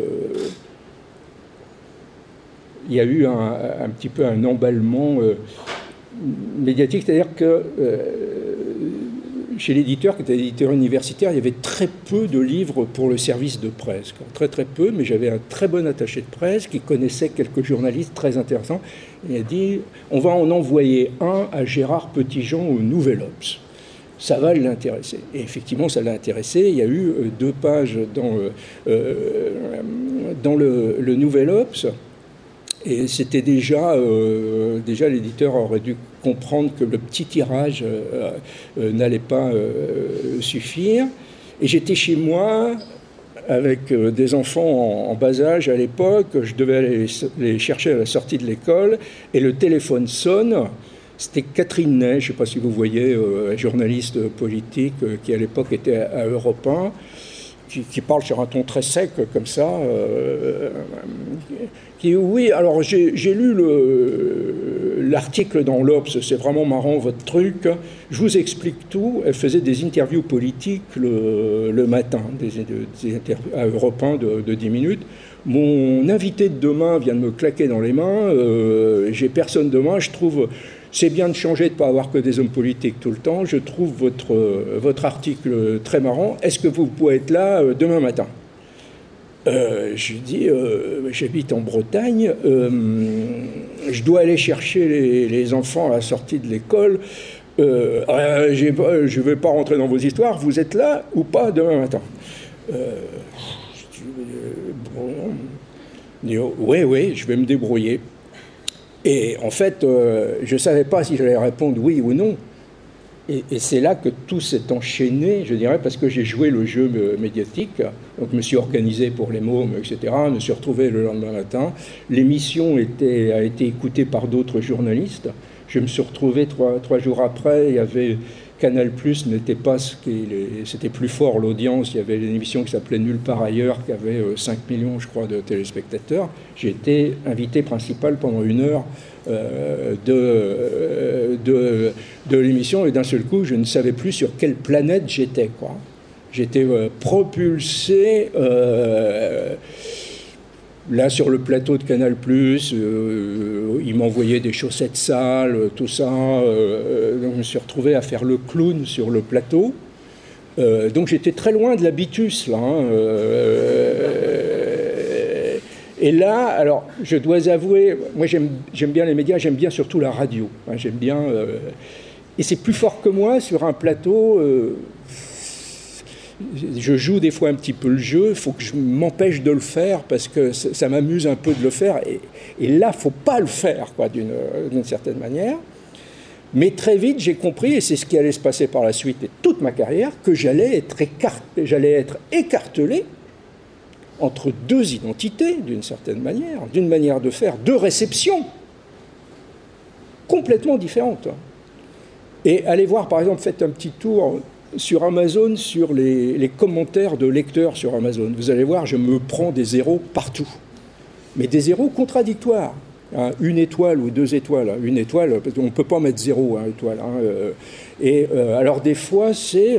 Oh, je croyais que Kaufman, c'était rigolo. Oh, le livre m'est tombé des mains, mais c'est pas possible. Ou alors il y a l'autre euh, qui, dit euh, bah, Kaufman, c'est de plus en plus euh, léger, c'est vraiment de plus en plus de la sociologie facile avec pas de, pas de contenu. Parce qu'à chaque livre, je ne sais pas à quel lecteur je m'adresse. C'est des niveaux d'écriture très très différents. J'essaie d'associer les deux tout le temps, de mettre du contenu tout en faisant un effort de rédaction qui entraîne le lecteur. Même dans mes livres, alors pas égaux, où là je me suis lâché, j'ai écrit un peu. C'est pas dur d'écrire en jargon théorique, hein. mais sur euh, l'invention de soi, par exemple, le livre sur l'identité, il y a un contenu qui est très dense, mais j'essaie malgré tout d'entraîner le lecteur, d'avoir une écriture au moins fluide et un petit peu euh, vivante. Mais il n'empêche, c'est pas le même type de. Euh, et moi, j'aurais rêvé de, de passer mon temps dans le débat théorique mais je vous ai parlé de la crise en sciences sociales, je n'ai pas trouvé l'espace de débat, notamment sur les schèmes incorporés. Il y avait un certain nombre de chercheurs euh, qui étaient sur les domaines, euh, Bernard Lahire notamment. Je n'ai pas réussi à, échanger, à créer les conditions d'un échange qui soit un petit peu passionnant d'une certaine manière et qui permette d'avancer ensemble. Et puis dans l'écriture euh, plus grand public, bah, des fois je fais des conférences grand public et à la fin de la conférence, des personnes viennent me voir en me remerciant. Alors, euh, de les avoir fait découvrir la sociologie. Je me dis quand même, mon rôle n'est pas inutile. Je suis un passeur, d'une certaine manière, qui permet, de, euh, par ce travail de vulgarisateur, euh, donc c'est compliqué. Et, parce que la vulgarisation, c'est une, une, réduction. Hein, on trahit, bien sûr, on peut, pas, on peut, pas tout dire, on simplifie euh, avec le rêve que ça renvoie au texte. Mais ça renvoie pas toujours au texte. L'interview, il reste là, et des fois, la personne n'a lu que l'interview. En plus, l'interview, il est retranscrit par le journaliste. Et moi, je joue le jeu. Parce que le, truc qui n'est pas vraiment réécrit, le mot à mot oral, des fois, ça va être complètement illisible. Il y a des très bons journalistes qui réécrivent très très bien. Je joue le jeu, mais ça me joue des tours, parce que des fois, ce qui est écrit, c'est le contraire de ce que je pense. Quoi, hein. Mais c'est interview 2, et puis c'est pas ce que je pensais euh, euh, malgré tout. Donc c'est très inconfortable, c'est très compliqué, mais la sociologie ou l'anthropologie, dans leur ensemble, doivent jouer le jeu, où il doit y avoir des personnes, des disciplines qui jouent le jeu. Euh, le problème, c'est que moi, je ne suis pas un, pur vulgarisateur. Mon rêve, ça aurait été euh, vraiment la théorie. J'étais embarqué dans cette histoire, et ça n'a pas marché au niveau de la théorie, mais ça a marché au niveau de la vulgarisation, euh, d'une certaine manière. Et comme ça a été dit dans l'introduction, j'arrête pas de naviguer. Il y a eu une période, il y a quelques années, où je me suis dit, bon, bah, Là, il y en a marre, là, je, fais des livres plus faciles, j'ai écrit des romans d'ailleurs, et puis ou des livres comme le, sac à main, quoi, ou euh, le sac à main des femmes, où le contenu, du point de vue euh, euh sciences sociales, est quand même très, euh, très léger. Hein. C'est un livre très, très, très facile à lire, très, très simple. Et puis au bout d'un moment, là, je me suis dit, ça ne suffit pas, ça va pas, donc j'ai essayé une nouvelle réorientation, mais c'est pas, c'est pas simple du tout, quoi. J'ai été long encore. Merci. Euh, vous avez... Oui.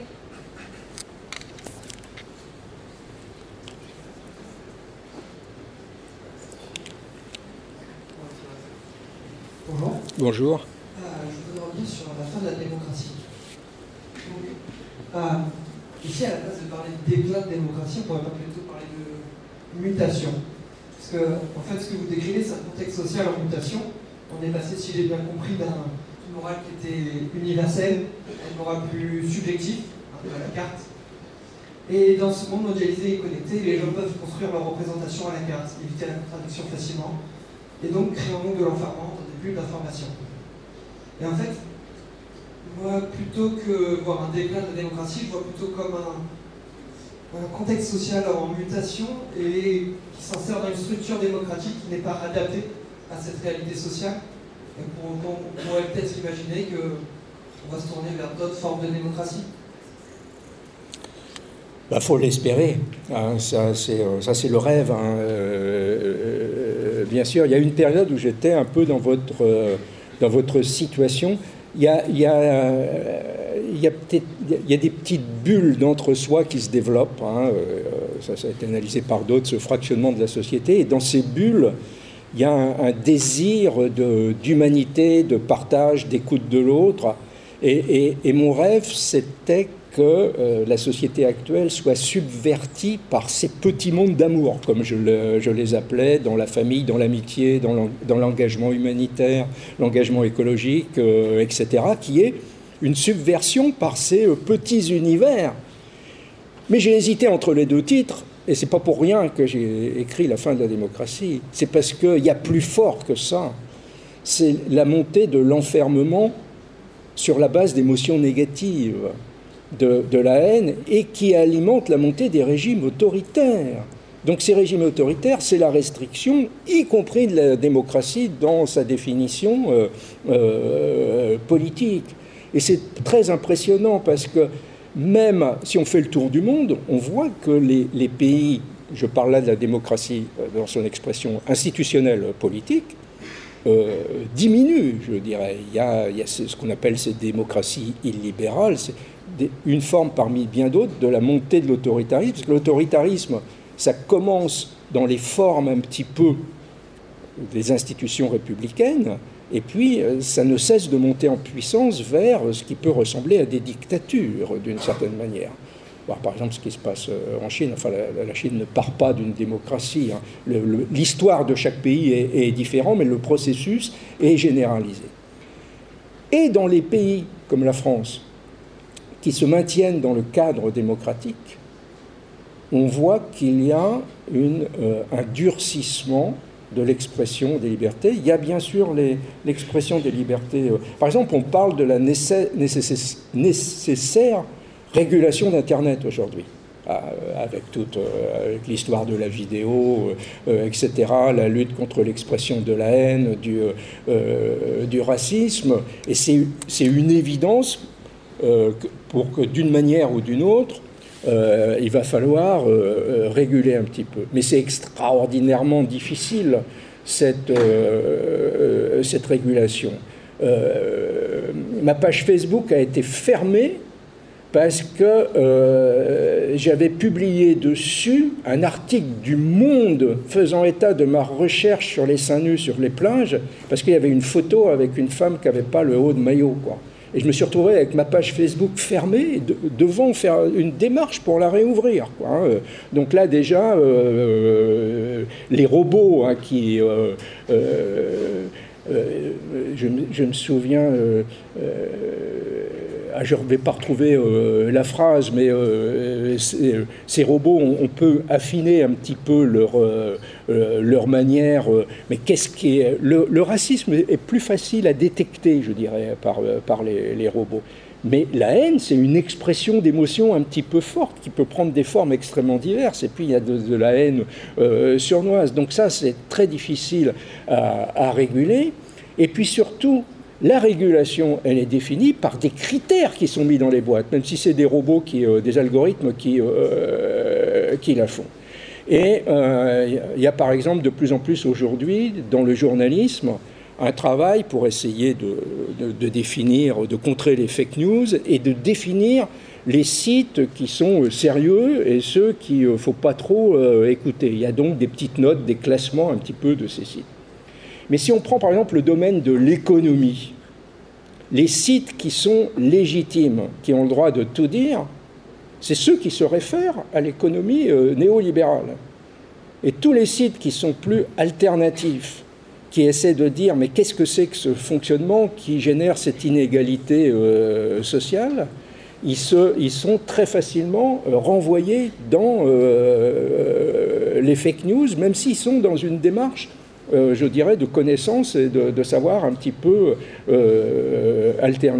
Donc, dans cet exemple, on voit qu'il va falloir aller vers une régulation plus grande euh, d'Internet, mais que cette régulation va limiter l'expression de, la, démocratie, notamment dans des sphères un petit peu euh, critiques. Et puis on peut prendre plein d'autres exemples. Quand il y a eu les attentats, il y a eu des fouilles, des sacs. On est obligé de fouiller, il faut le faire. C'est quand même une intrusion euh, très, euh, très forte, euh, c'est très intime, personnel, ce qu'il y a dans son sac, dans son cartable, etc. Le- le- les samedis soirs des Gilets jaunes, il a fallu des nouvelles lois policières donnant plus de lois, plus de, liberté à, la police. Mais on va dire, ben oui, mais sinon, là on a vu que le, pouvoir, on va pas dire vaciller, mais se poser la question du fait qu'il aurait pu commencer à vaciller un petit peu. Ils ont eu peur, quoi, hein, d'une, euh, d'une, certaine manière. Donc, que ce soit la montée des régimes autoritaires, à tous les degrés de cette montée de, de l'autorité, c'est pas linéaire. hein. En Italie, on a cru que c'était parti complètement, et puis du coup, il y a eu une réaction notamment le mouvement des sardines, je ne sais pas si vous avez suivi cette histoire-là, qui a été extraordinaire. hein. Euh, ça a été lancé par trois, quatre personnes comme un gag, un, un flash mob. Quoi, hein. Euh, euh, Salvini, euh, il veut nous installer le fascisme. euh, euh, on va aller tous sur la place où il doit faire un discours, avec une sardine en, papier. Euh, on va être serrés comme des sardines, ça va montrer qu'on est nombreux. Et d'un seul coup, cette, euh, viralité, je dirais, euh, d'Internet, mais là c'était dans le bon sens, toute l'Italie s'est mobilisée avec des sardines pour refuser la montée du néofascisme de Salvini. C'était extraordinaire. On se dit, mais bon, c'est parti dans le bon sens. Sauf que là, deux, trois mois après, les sardines, ils veulent fonder un nouveau parti, euh, ils commencent à se batailler entre ceux du nord de l'Italie et ceux du sud, etc. C'est mal barré, quoi, hein, euh, d'une euh, d'une certaine manière. Bon, je fais bref, je voudrais bien aller dans votre sens, mais c'est pas pour rien. L'important, c'est qu'il y a une mutation. et qu'on n'est pas certain de ce que ça va donner, parce qu'on est toujours surpris. On a été surpris par le gilet jaune, on peut être surpris par euh, autre chose. Pour le moment, il y a toute une série d'indicateurs qui incitent, qui demandent vraiment de... Il faut sortir de l'idée que la société va continuer à évoluer, évoluer tranquillement comme ça et qu'on n'avance pas vers des difficultés euh, importantes. il faut se mobiliser un petit peu sur ce qui est en train de se passer. Il est en train, nous vivons un moment historique important. C'est peut-être ça qu'il faut retenir. Et, ça, c'est pas plus mal qu'autre chose, parce que euh, ça veut dire que nous, en ce moment, on est en et ça, on n'en a pas conscience. Or, on est en train de vivre un moment historique absolument crucial. Donc il faut être à la hauteur de l'événement et s'impliquer, se mobiliser, réfléchir sur ce qui est en train de se passer pour essayer de trouver des, solutions, on peut l'espérer.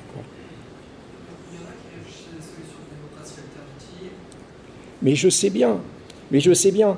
Mais euh, je, vais essayer de mémoire de vous citer l'avant-dernière phrase euh, de, euh, de, mon livre, face à cette gravité de la situation, c'est ce qui a été cité tout à l'heure, le chercheur n'est pas bien armé pour trouver des solutions, euh, ce qui est plus le rôle de, du politique.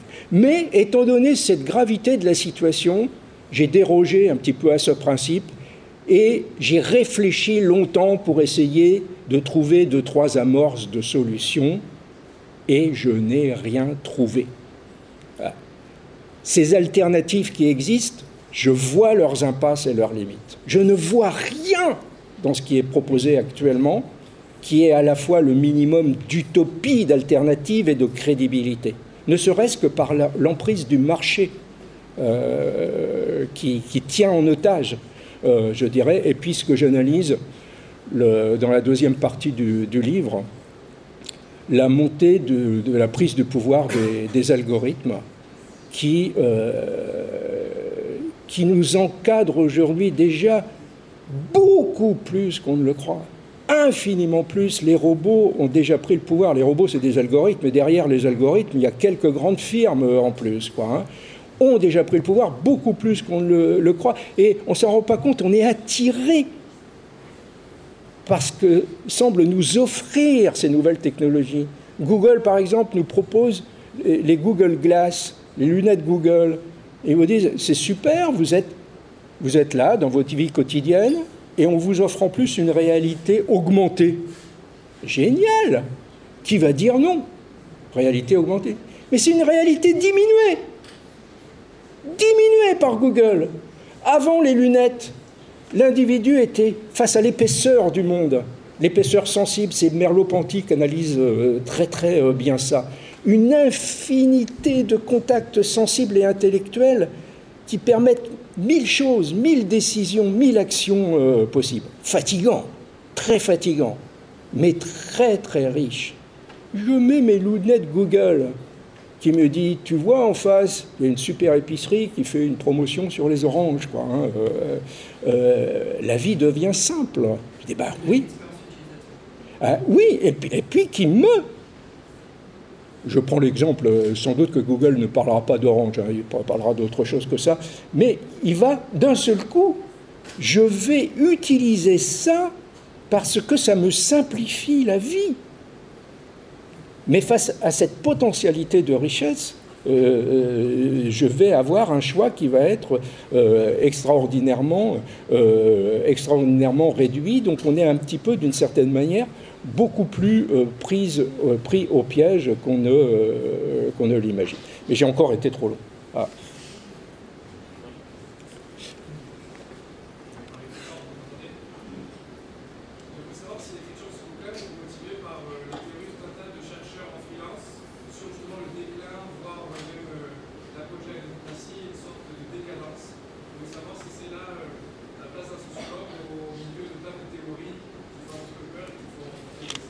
Mais moi, je ne suis pas collapsologue. Hein. Euh, il y, a tous ces livres, effectivement. Euh, euh, c'est dans mes premières lignes. Hein. Je ne suis pas attiré par l'apocalypse. Hein, je ne suis pas un, prêcheur de, de l'apocalypse. Comme je l'ai dit, je suis plutôt quelqu'un d'optimiste.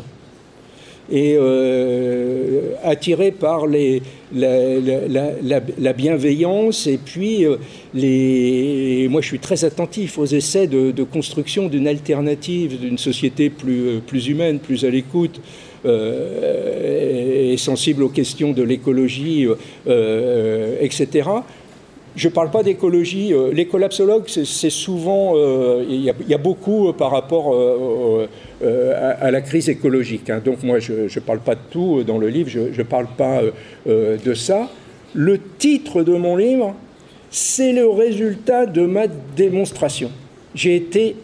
J'étais pas du tout dans cet univers de pensée-là, et comme je l'ai dit, j'avais même pas ce titre-là pendant longtemps. Ah. C'est la démonstration qui m'a conduit à dire, mais il faut ouvrir les yeux, regarder la réalité en face et celle de ces risques, euh, notamment ceux que j'ai énumérés, de, cet élargissement de l'expression euh, démocratique qui devient incontrôlé, totalement incontrôlé. On voit par exemple le rôle de plus important, il y a un article, je ne sais pas si c'est dans l'Obs ou Le Monde aujourd'hui, joué par les trolls.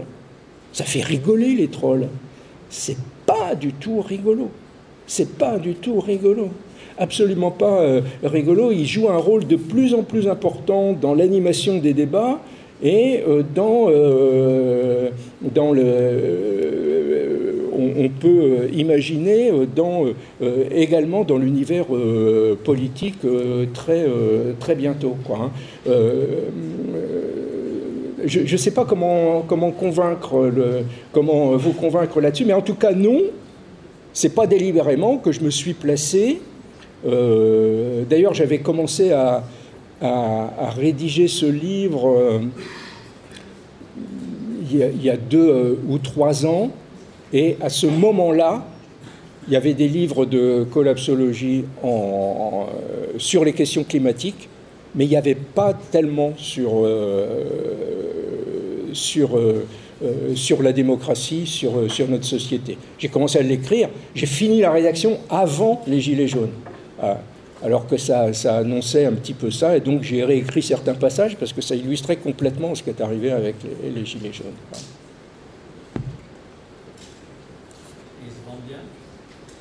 Pardon? Euh, celui-ci, euh, euh, oui, si, il n'était pas, ça dépend aussi, c'est un contexte, je dirais, un cadre de mentalité. il est sorti en avril, juste quand le, quand le mouvement des Gilets jaunes, avec les dérapages du samedi soir, commençait à se tasser.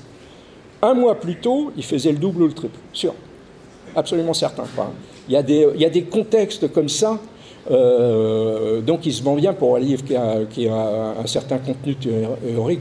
Des fois, euh, euh, du point de vue vente des livres, j'ai une certaine malchance dans le, dans le contexte. J'avais sorti un livre sur Dormir ensemble, un lit pour deux, ah, qui est un très bon analyseur de la contradiction sur laquelle est fondé le couple. On, on veut vivre à deux, mais tout en restant soi-même dans le cadre d'un épanouissement personnel, il ne faut pas que le partenaire devienne un gêneur et une contrainte par rapport à l'expression de ses propres désirs. Donc c'est une contradiction permanente. Il y a des moments où on a le désir de la proximité avec l'autre et il y a le désir, au contraire, on a le, désir du bien-être euh, personnel et dans le lit, c'est tout, à fait, euh, euh, tout à fait frappant. Par exemple, il y a le bruit de respiration, je vais dire les choses comme ça, fait par l'autre. Quoi. Et la capacité amoureuse permet des fois d'aller au-delà et de dépasser. Euh, euh, il y a cette femme qui, qui me disait, par exemple, c'est ma petite musique de nuit. Hein, euh, bon, il ne semblait pas qu'il ronflât très très très fort.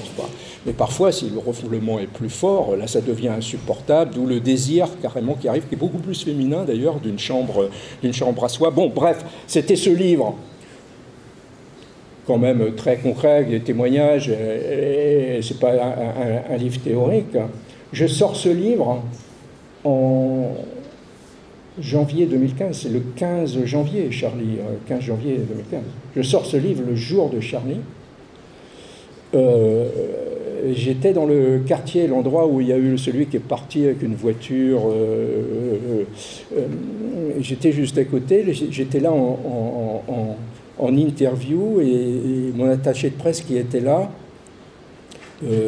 nous arrête l'interview et nous annonce ce qui était en train de, se passer à, Charlie Hebdo, parce qu'elle avait une, un auteur, une, des femmes de Charlie, qui était dans la pièce et qui s'en est sortie, Sigolène Vison. C'était la, journée de sortie du livre. Il y avait un article dans Libé et dans Le Monde, c'était le matin, qui était déjà sorti en édition numérique, qui a duré deux heures. Quoi, hein. Ça a duré deux heures. Et tout a sauté. Et j'étais le premier à ne pas avoir. Donc j'avais quelques interviews qui continuaient à être programmées. Je les ai fait, mais complètement la tête ailleurs. Pas envie de parler du lit. On est, on est dans l'événement. L'événement est ce qui vous arrache à votre vie quotidienne il est, mis en, dimension par les médias, mais l'événement, c'est ce qui nous, nous, attire dans un autre euh, univers. Donc j'étais parti euh, ailleurs. Et le livre a marché euh, très moyen. C'est complètement logique. Tous les articles ont sauté, la plupart, et puis les gens avaient la, la tête ailleurs. Et là, je suis contacté par notre éditeur textuel. J'avais fait pour textuel l'année d'avant un petit livre qui s'appelait Identité, la bombe à retardement. Voilà où je parlais de ça, euh, euh, carrément. Et Textuel me dit euh, c'est pas possible, faut faire une nouvelle édition du livre avec, avec une préface. Quoi. Et tout de suite, je dis oui, ça, c'est ça qui me sauve. J'ai envie d'être dans l'événement et d'écrire pour ce qui est en train de se passer. Et ils ont fait très vite, le, livre est sorti un mois après, mi-février, et quand il est sorti, les gens n'avaient plus la tête à Charlie et ils étaient prêts à entendre des petites histoires comme les histoires sur, euh, sur le lit. Donc euh, là, ces, deux livres euh, ont eu un impact très modéré, très limité, parce que le contexte ne se prêtait pas du tout. Il y a vraiment un mouvement de l'opinion et de la mentalité et des thématiques qui font que lorsqu'on sort à un moment où on s'inscrit dedans, ça peut complètement faire tilt, et puis euh, parfois au contraire c'est complètement euh, à, contresens.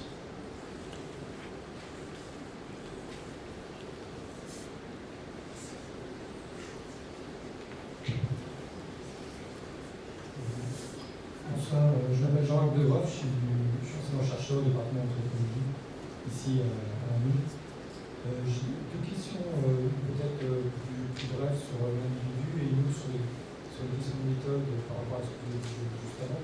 Alors, quand vous avez parlé de ce que, vous avez raconté de, ce processus un petit peu de, développement des pratiques qui se sont de plus sur l'individu, j'ai eu l'impression, je ne suis pas sûr, mais j'ai eu l'impression que vous, je ne sais pas si euh, ou pas, que vous n'utilisiez pas le, terme d'individualisme.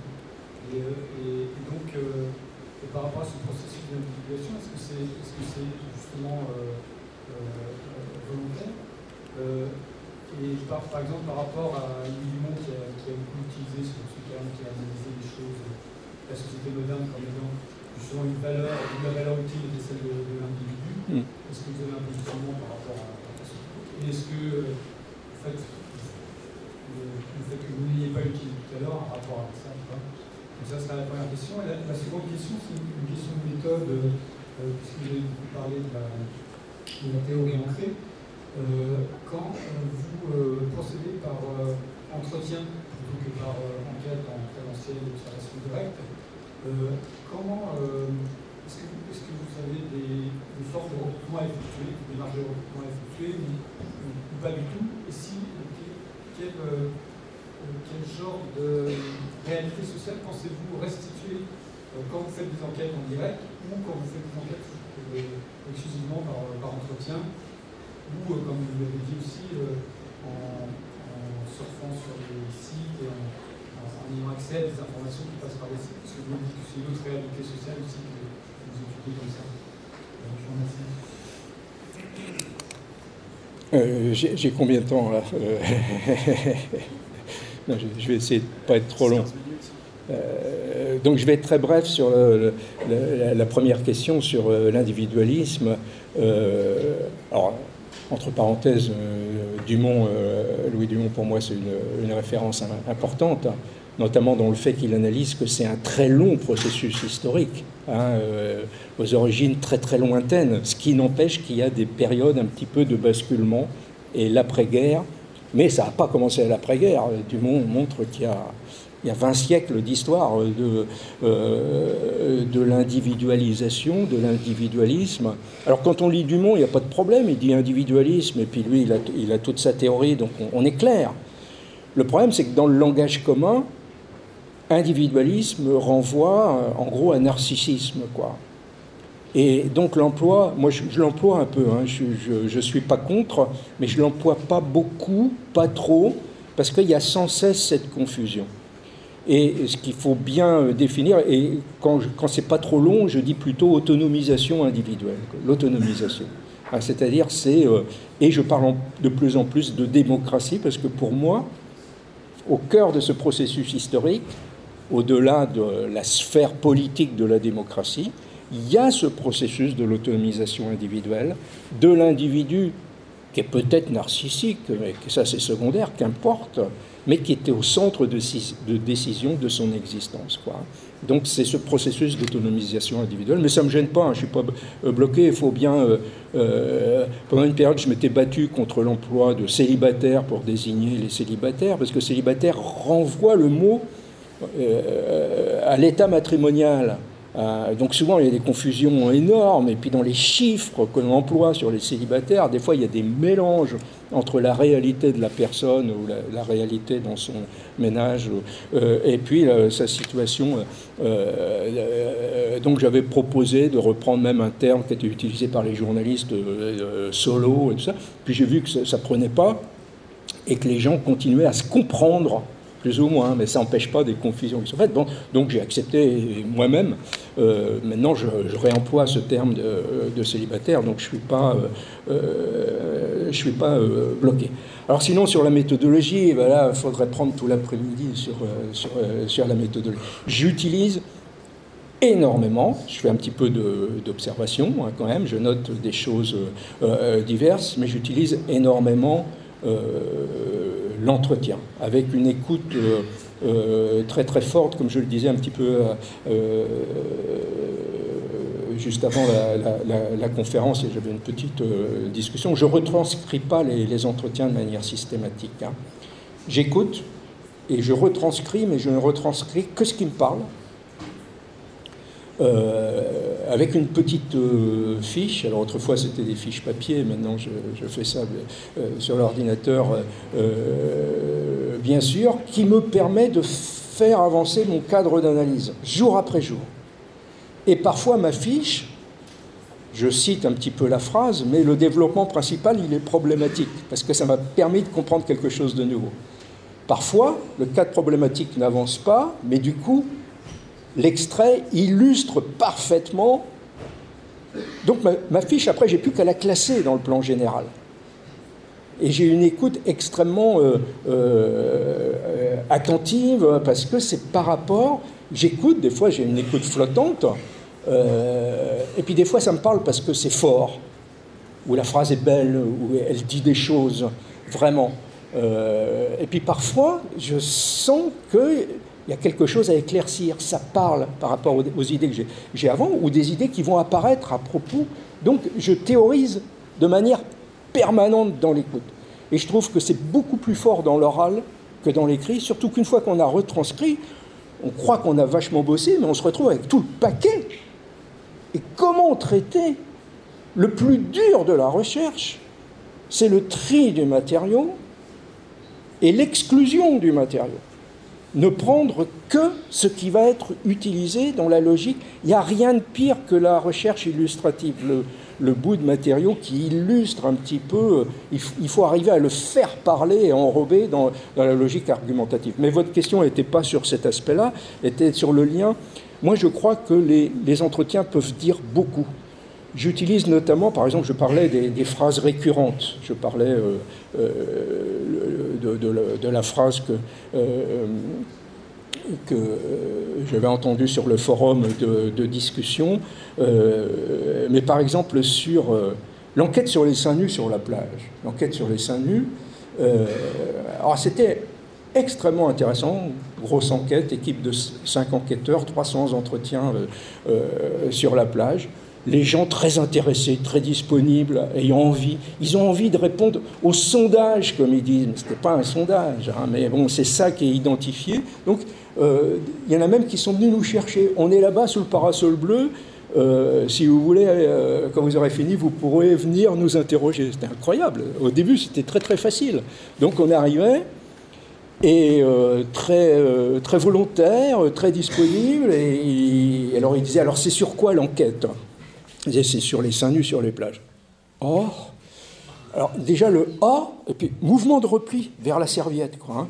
Euh, et le A signalait, est-ce que c'est pas caméra cachée ou je sais pas quoi, c'est pas sérieux, quoi. Comme, euh, et derrière, il y avait le fait, mais seins nus, on est là. C'était l'époque où les seins nus étaient très répandus, années 90, hein, sur, euh, très anciens, hein, sur, sur les plages. Donc l'impression que c'était normal, le cadre normatif, et c'était légitime. Pour le sociologue ou l'anthropologue, c'était une mine de recherche. Euh, comment ça se fait que c'était légitime que le sein n'était pas nu sur la plage et que franchi la dernière la frontière du dernier grain de sable, ça devenait une nudité euh, qu'il fallait euh, couvrir. Comment fonctionnait le, processus? Donc il, commençait à se replier. Donc l'entretien, il faut faire très très attention parce que les gens répondent toujours, de même que sur un questionnaire, mais ils sont plus ou moins engagés avec plus ou moins de sincérité, où ils répondent ce qui passe un petit peu par la tête pour se débarrasser de l'enquête, où ils s'engagent vraiment. Et là, le corps disait que ils allaient. Euh, donc, on avait prévu, euh, j'avais formé mon enquête pour les piéger un petit peu, gentiment. Euh, donc il y avait une première question bateau, vous venez souvent sur cette plage, un truc comme ça. Donc leur manière de répondre, la manière de parler disait tout de suite qu'ils étaient très loin, ils étaient partis. Hein. Et alors les, les seins nus euh, sur la plage, euh, c'est bien ou c'est mal? La question qui a l'air toute bête, comme ça. Euh, et alors là, on les voyait commencer à se redresser, et parce que les gens s'impliquent, hein, ils ne veulent pas répondre n'importe quoi, ils veulent être cohérents et, exprimer une opinion sensée d'une certaine manière. Et là, sur 300 personnes, je crois qu'il y a eu 240 fois ou quelque chose comme ça la même phrase. Incroyable. Chacun fait ce qu'il veut. Alors chacun fait ce qu'il veut, c'est très commode parce que la personne pouvait se replier sur sa, euh, sur sa serviette, mais comme ils étaient très sincères, la phrase complète, c'était pas uniquement chacun fait ce qu'il veut, il y avait une petite virgule, et puis ça continuait par mais. Mais on entendait la virgule dans l'expression, hein, parce que le début, c'était l'affirmation d'une liberté. Chacun fait ce qu'il veut. Ils étaient très contents d'affirmer cette euh, liberté euh, euh, moderne. Ce que j'ai expliqué de, sur l'hyperdémocratie, plus de morale aujourd'hui, c'est chacun qui définit sa morale. Chacun fait ce qu'il veut. Mais, puis là, ils étaient embêtés de la suite. C'était une plus petite voix. Il faudrait écrire écrit avec une, dit avec une petite voix. Quoi, hein. faudrait presque le, c'est de l'observation, d'une certaine observation dans le cadre de l'entretien. Mais quand même, bon, euh, il faut bien dire, euh, une vieille grand-mère, euh, chacun fait ce qu'il veut. Si elle veut le faire, très bien, qu'elle enlève son maillot. Mais franchement, c'est affreux. C'est affreux, ça me fait mal. Quoi, hein. Alors on disait, mais chacun fait ce qu'il veut, ou la vieille grand-mère, elle doit se rhabiller. Alors là, du coup, il se redressait complètement. Et euh, ils essayaient, c'était une contradiction manifeste. Ah. Et ils essayaient, et à partir de là, et là je réponds à votre question, c'est très long euh, le tout le tour que j'ai fait, parce qu'ils répondaient à partir de l'observation qu'ils avaient pu faire. Nous, en tant qu'enquêteurs, on n'avait pas observé, mais on les questionnait sur ce qu'ils avaient observé sur la plage. Et ils ont, les gens ont une capacité d'observation absolument énorme. Et là, il me définissait le beau sein normal. Incroyable, le beau sein normal. Normal, très important, hein pas le beau sein en général. D'ailleurs, il y avait la catégorie étonnante du trop beau sein, qui en d'autres circonstances avait certains avantages, mais notamment parfois avec, par exemple, un volume un petit peu trop important, sur la plage accrocher le regard Donc le beau sein idéal, c'était en gros celui de l'adolescente qui elle-même n'était pas à l'aise avec son corps et enlevait pas le, haut de maillot sur lequel le regard pouvait euh, glisser. Et on m'expliquait comment le regard glissait, avec des fractions de secondes. On m'expliquait comment les hommes devaient regarder. Les hommes, il n'y avait pas un panneau à l'entrée de la plage, homme, vous devez regarder comme ceci. Mais dès qu'ils arrivaient sur la plage, ils sentaient, ils s'adaptaient au type de regard qui était codé socialement sur le fonctionnement de la plage. Donc c'était un, regard un peu vide d'expression, sans intérêt, et glissant sur le paysage, y compris sur les seins nus, mais sans les éviter, puisqu'ils étaient légitimes, et ne s'accrochant que, si, si je peux me permettre l'expression, le, sein dépassait par le haut ou par le bas, quoi, hein. Euh, ou le sein, ou, la, ou bien la vieille grand-mère, qui accrochait le regard, de même qu'un handicapé sur la plage va accrocher le regard. On ne veut pas regarder, mais le regard est accroché. Donc il sent ce regard, ça doit créer un malaise et l'inciter à se rhabiller. Et c'est comme ça que le code de comportement fonctionnait. Il suffit qu'il y, ait un nuage sur la plage pour que les repères glissent un petit peu, euh, échangent. Il y avait la fabrication d'une norme. Les normes, des fois, sont édictées par le haut, parfois elles sont fabriquées par le bas. Et là, c'était fabriqué par le jeu de regard.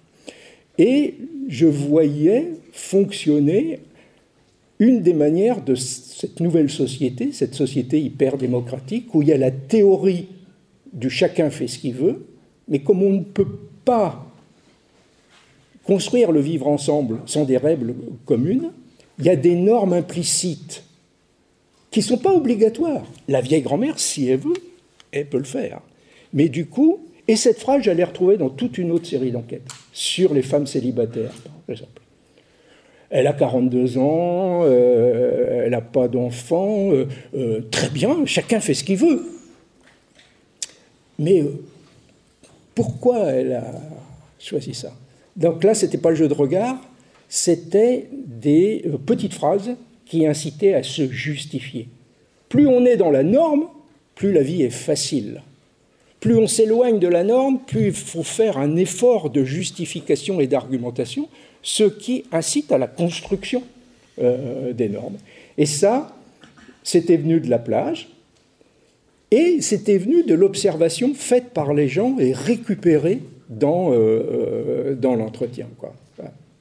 Mais bon, bien sûr, l'observation aussi euh, aurait, été possible. Mais là, on m'aurait critiqué encore plus si j'allais sur la plage au sein nu et que je faisais euh, un travail d'observation. Déjà, on, m'a dit. Euh, et moi, vraiment, le début de cette, cette recherche, c'était ce questionnement-là, véritablement plus la distance au rôle. J'étais vraiment très intéressé par la question développée notamment par Erving Goffman de la distance au rôle, comment euh, l'individu est socialisé par les rôles dans lesquels il rentre, est-ce qu'il y a une distance? Et moi, je voulais analyser. Alors, ça, c'est très intéressant. Je termine sur cet exemple-là, parce que ça, c'était l'idée de début. C'était mon, mon paquet d'idées pour rentrer sur le terrain et questionner. Et dans le terrain, j'ai trouvé le contraire. C'est-à-dire que les gens rentraient dans le rôle et se socialisaient dans le rôle, et c'est ce qui leur permettait de créer l'aisance. C'était tout à fait. Et pour les hommes, de rentrer dans la logique de, regard où ils n'étaient pas qualifiés de mateurs, parce que tout se voit sur la plage, et celui qui essayait de mater en douce, par exemple allongé sur le dos en regardant sur son, sous son bras, etc., il était euh, vu et stigmatisé d'une euh, certaine manière. Euh, alors du coup, on va... enfin, j'ai une dernière question pour vous. je vais juste rappeler du coup, parce que c'est une question qui vient plutôt de l'association, que je vais poser. Donc je voulais déjà vous remercier et vous rappeler que pour ceux qui avaient des questions qui voulaient la poser là maintenant, à 20h du coup on sera à la brasserie des arts pour pouvoir discuter dans un cadre un petit peu plus, euh, un petit peu plus informel.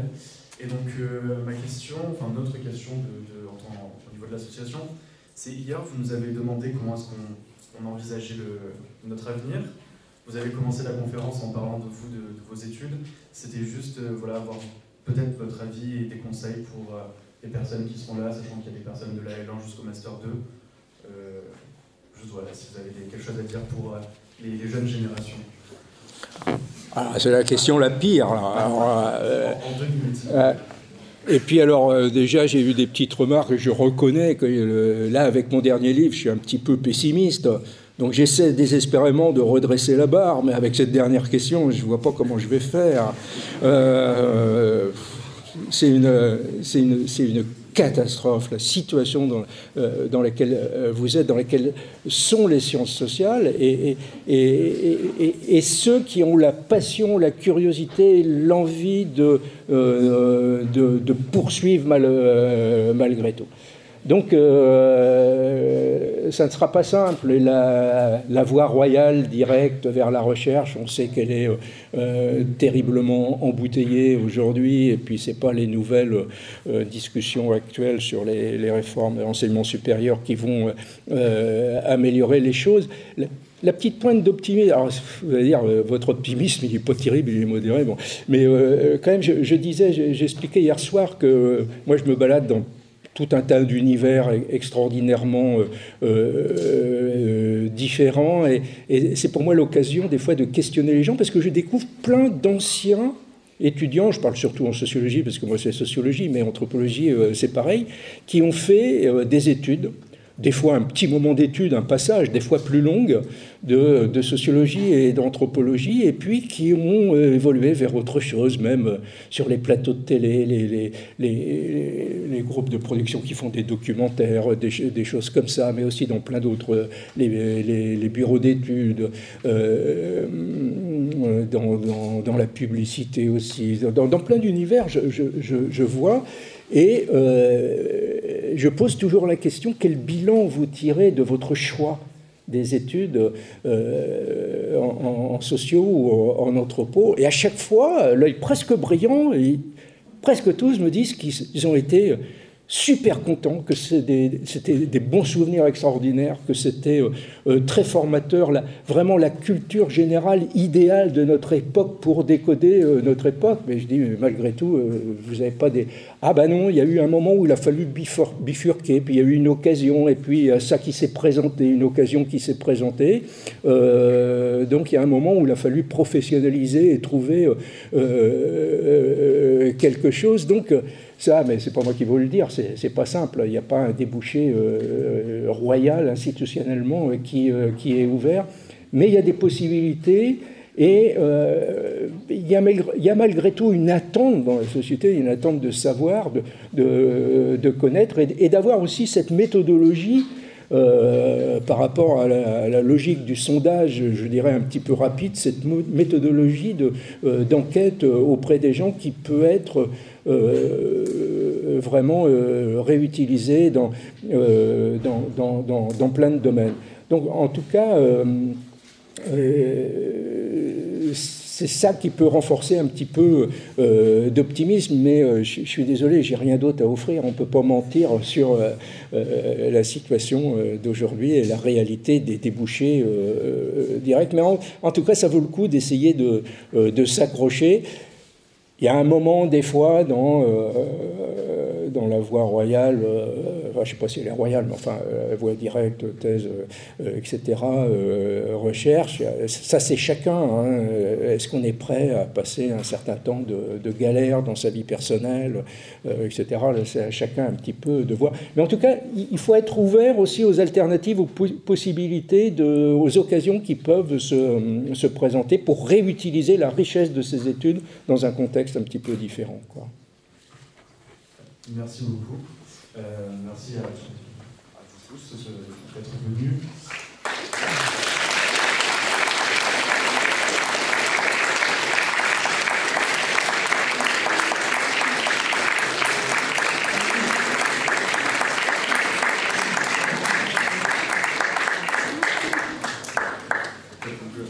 Encore merci à vous, merci aux membres de l'association qui nous ont aidés. Et encore un petit mot pour euh, vous dire que ça ne s'arrête pas là, si jamais vous voulez prendre un petit coup, prendre un petit verre et manger, voilà. C'est important avec vous.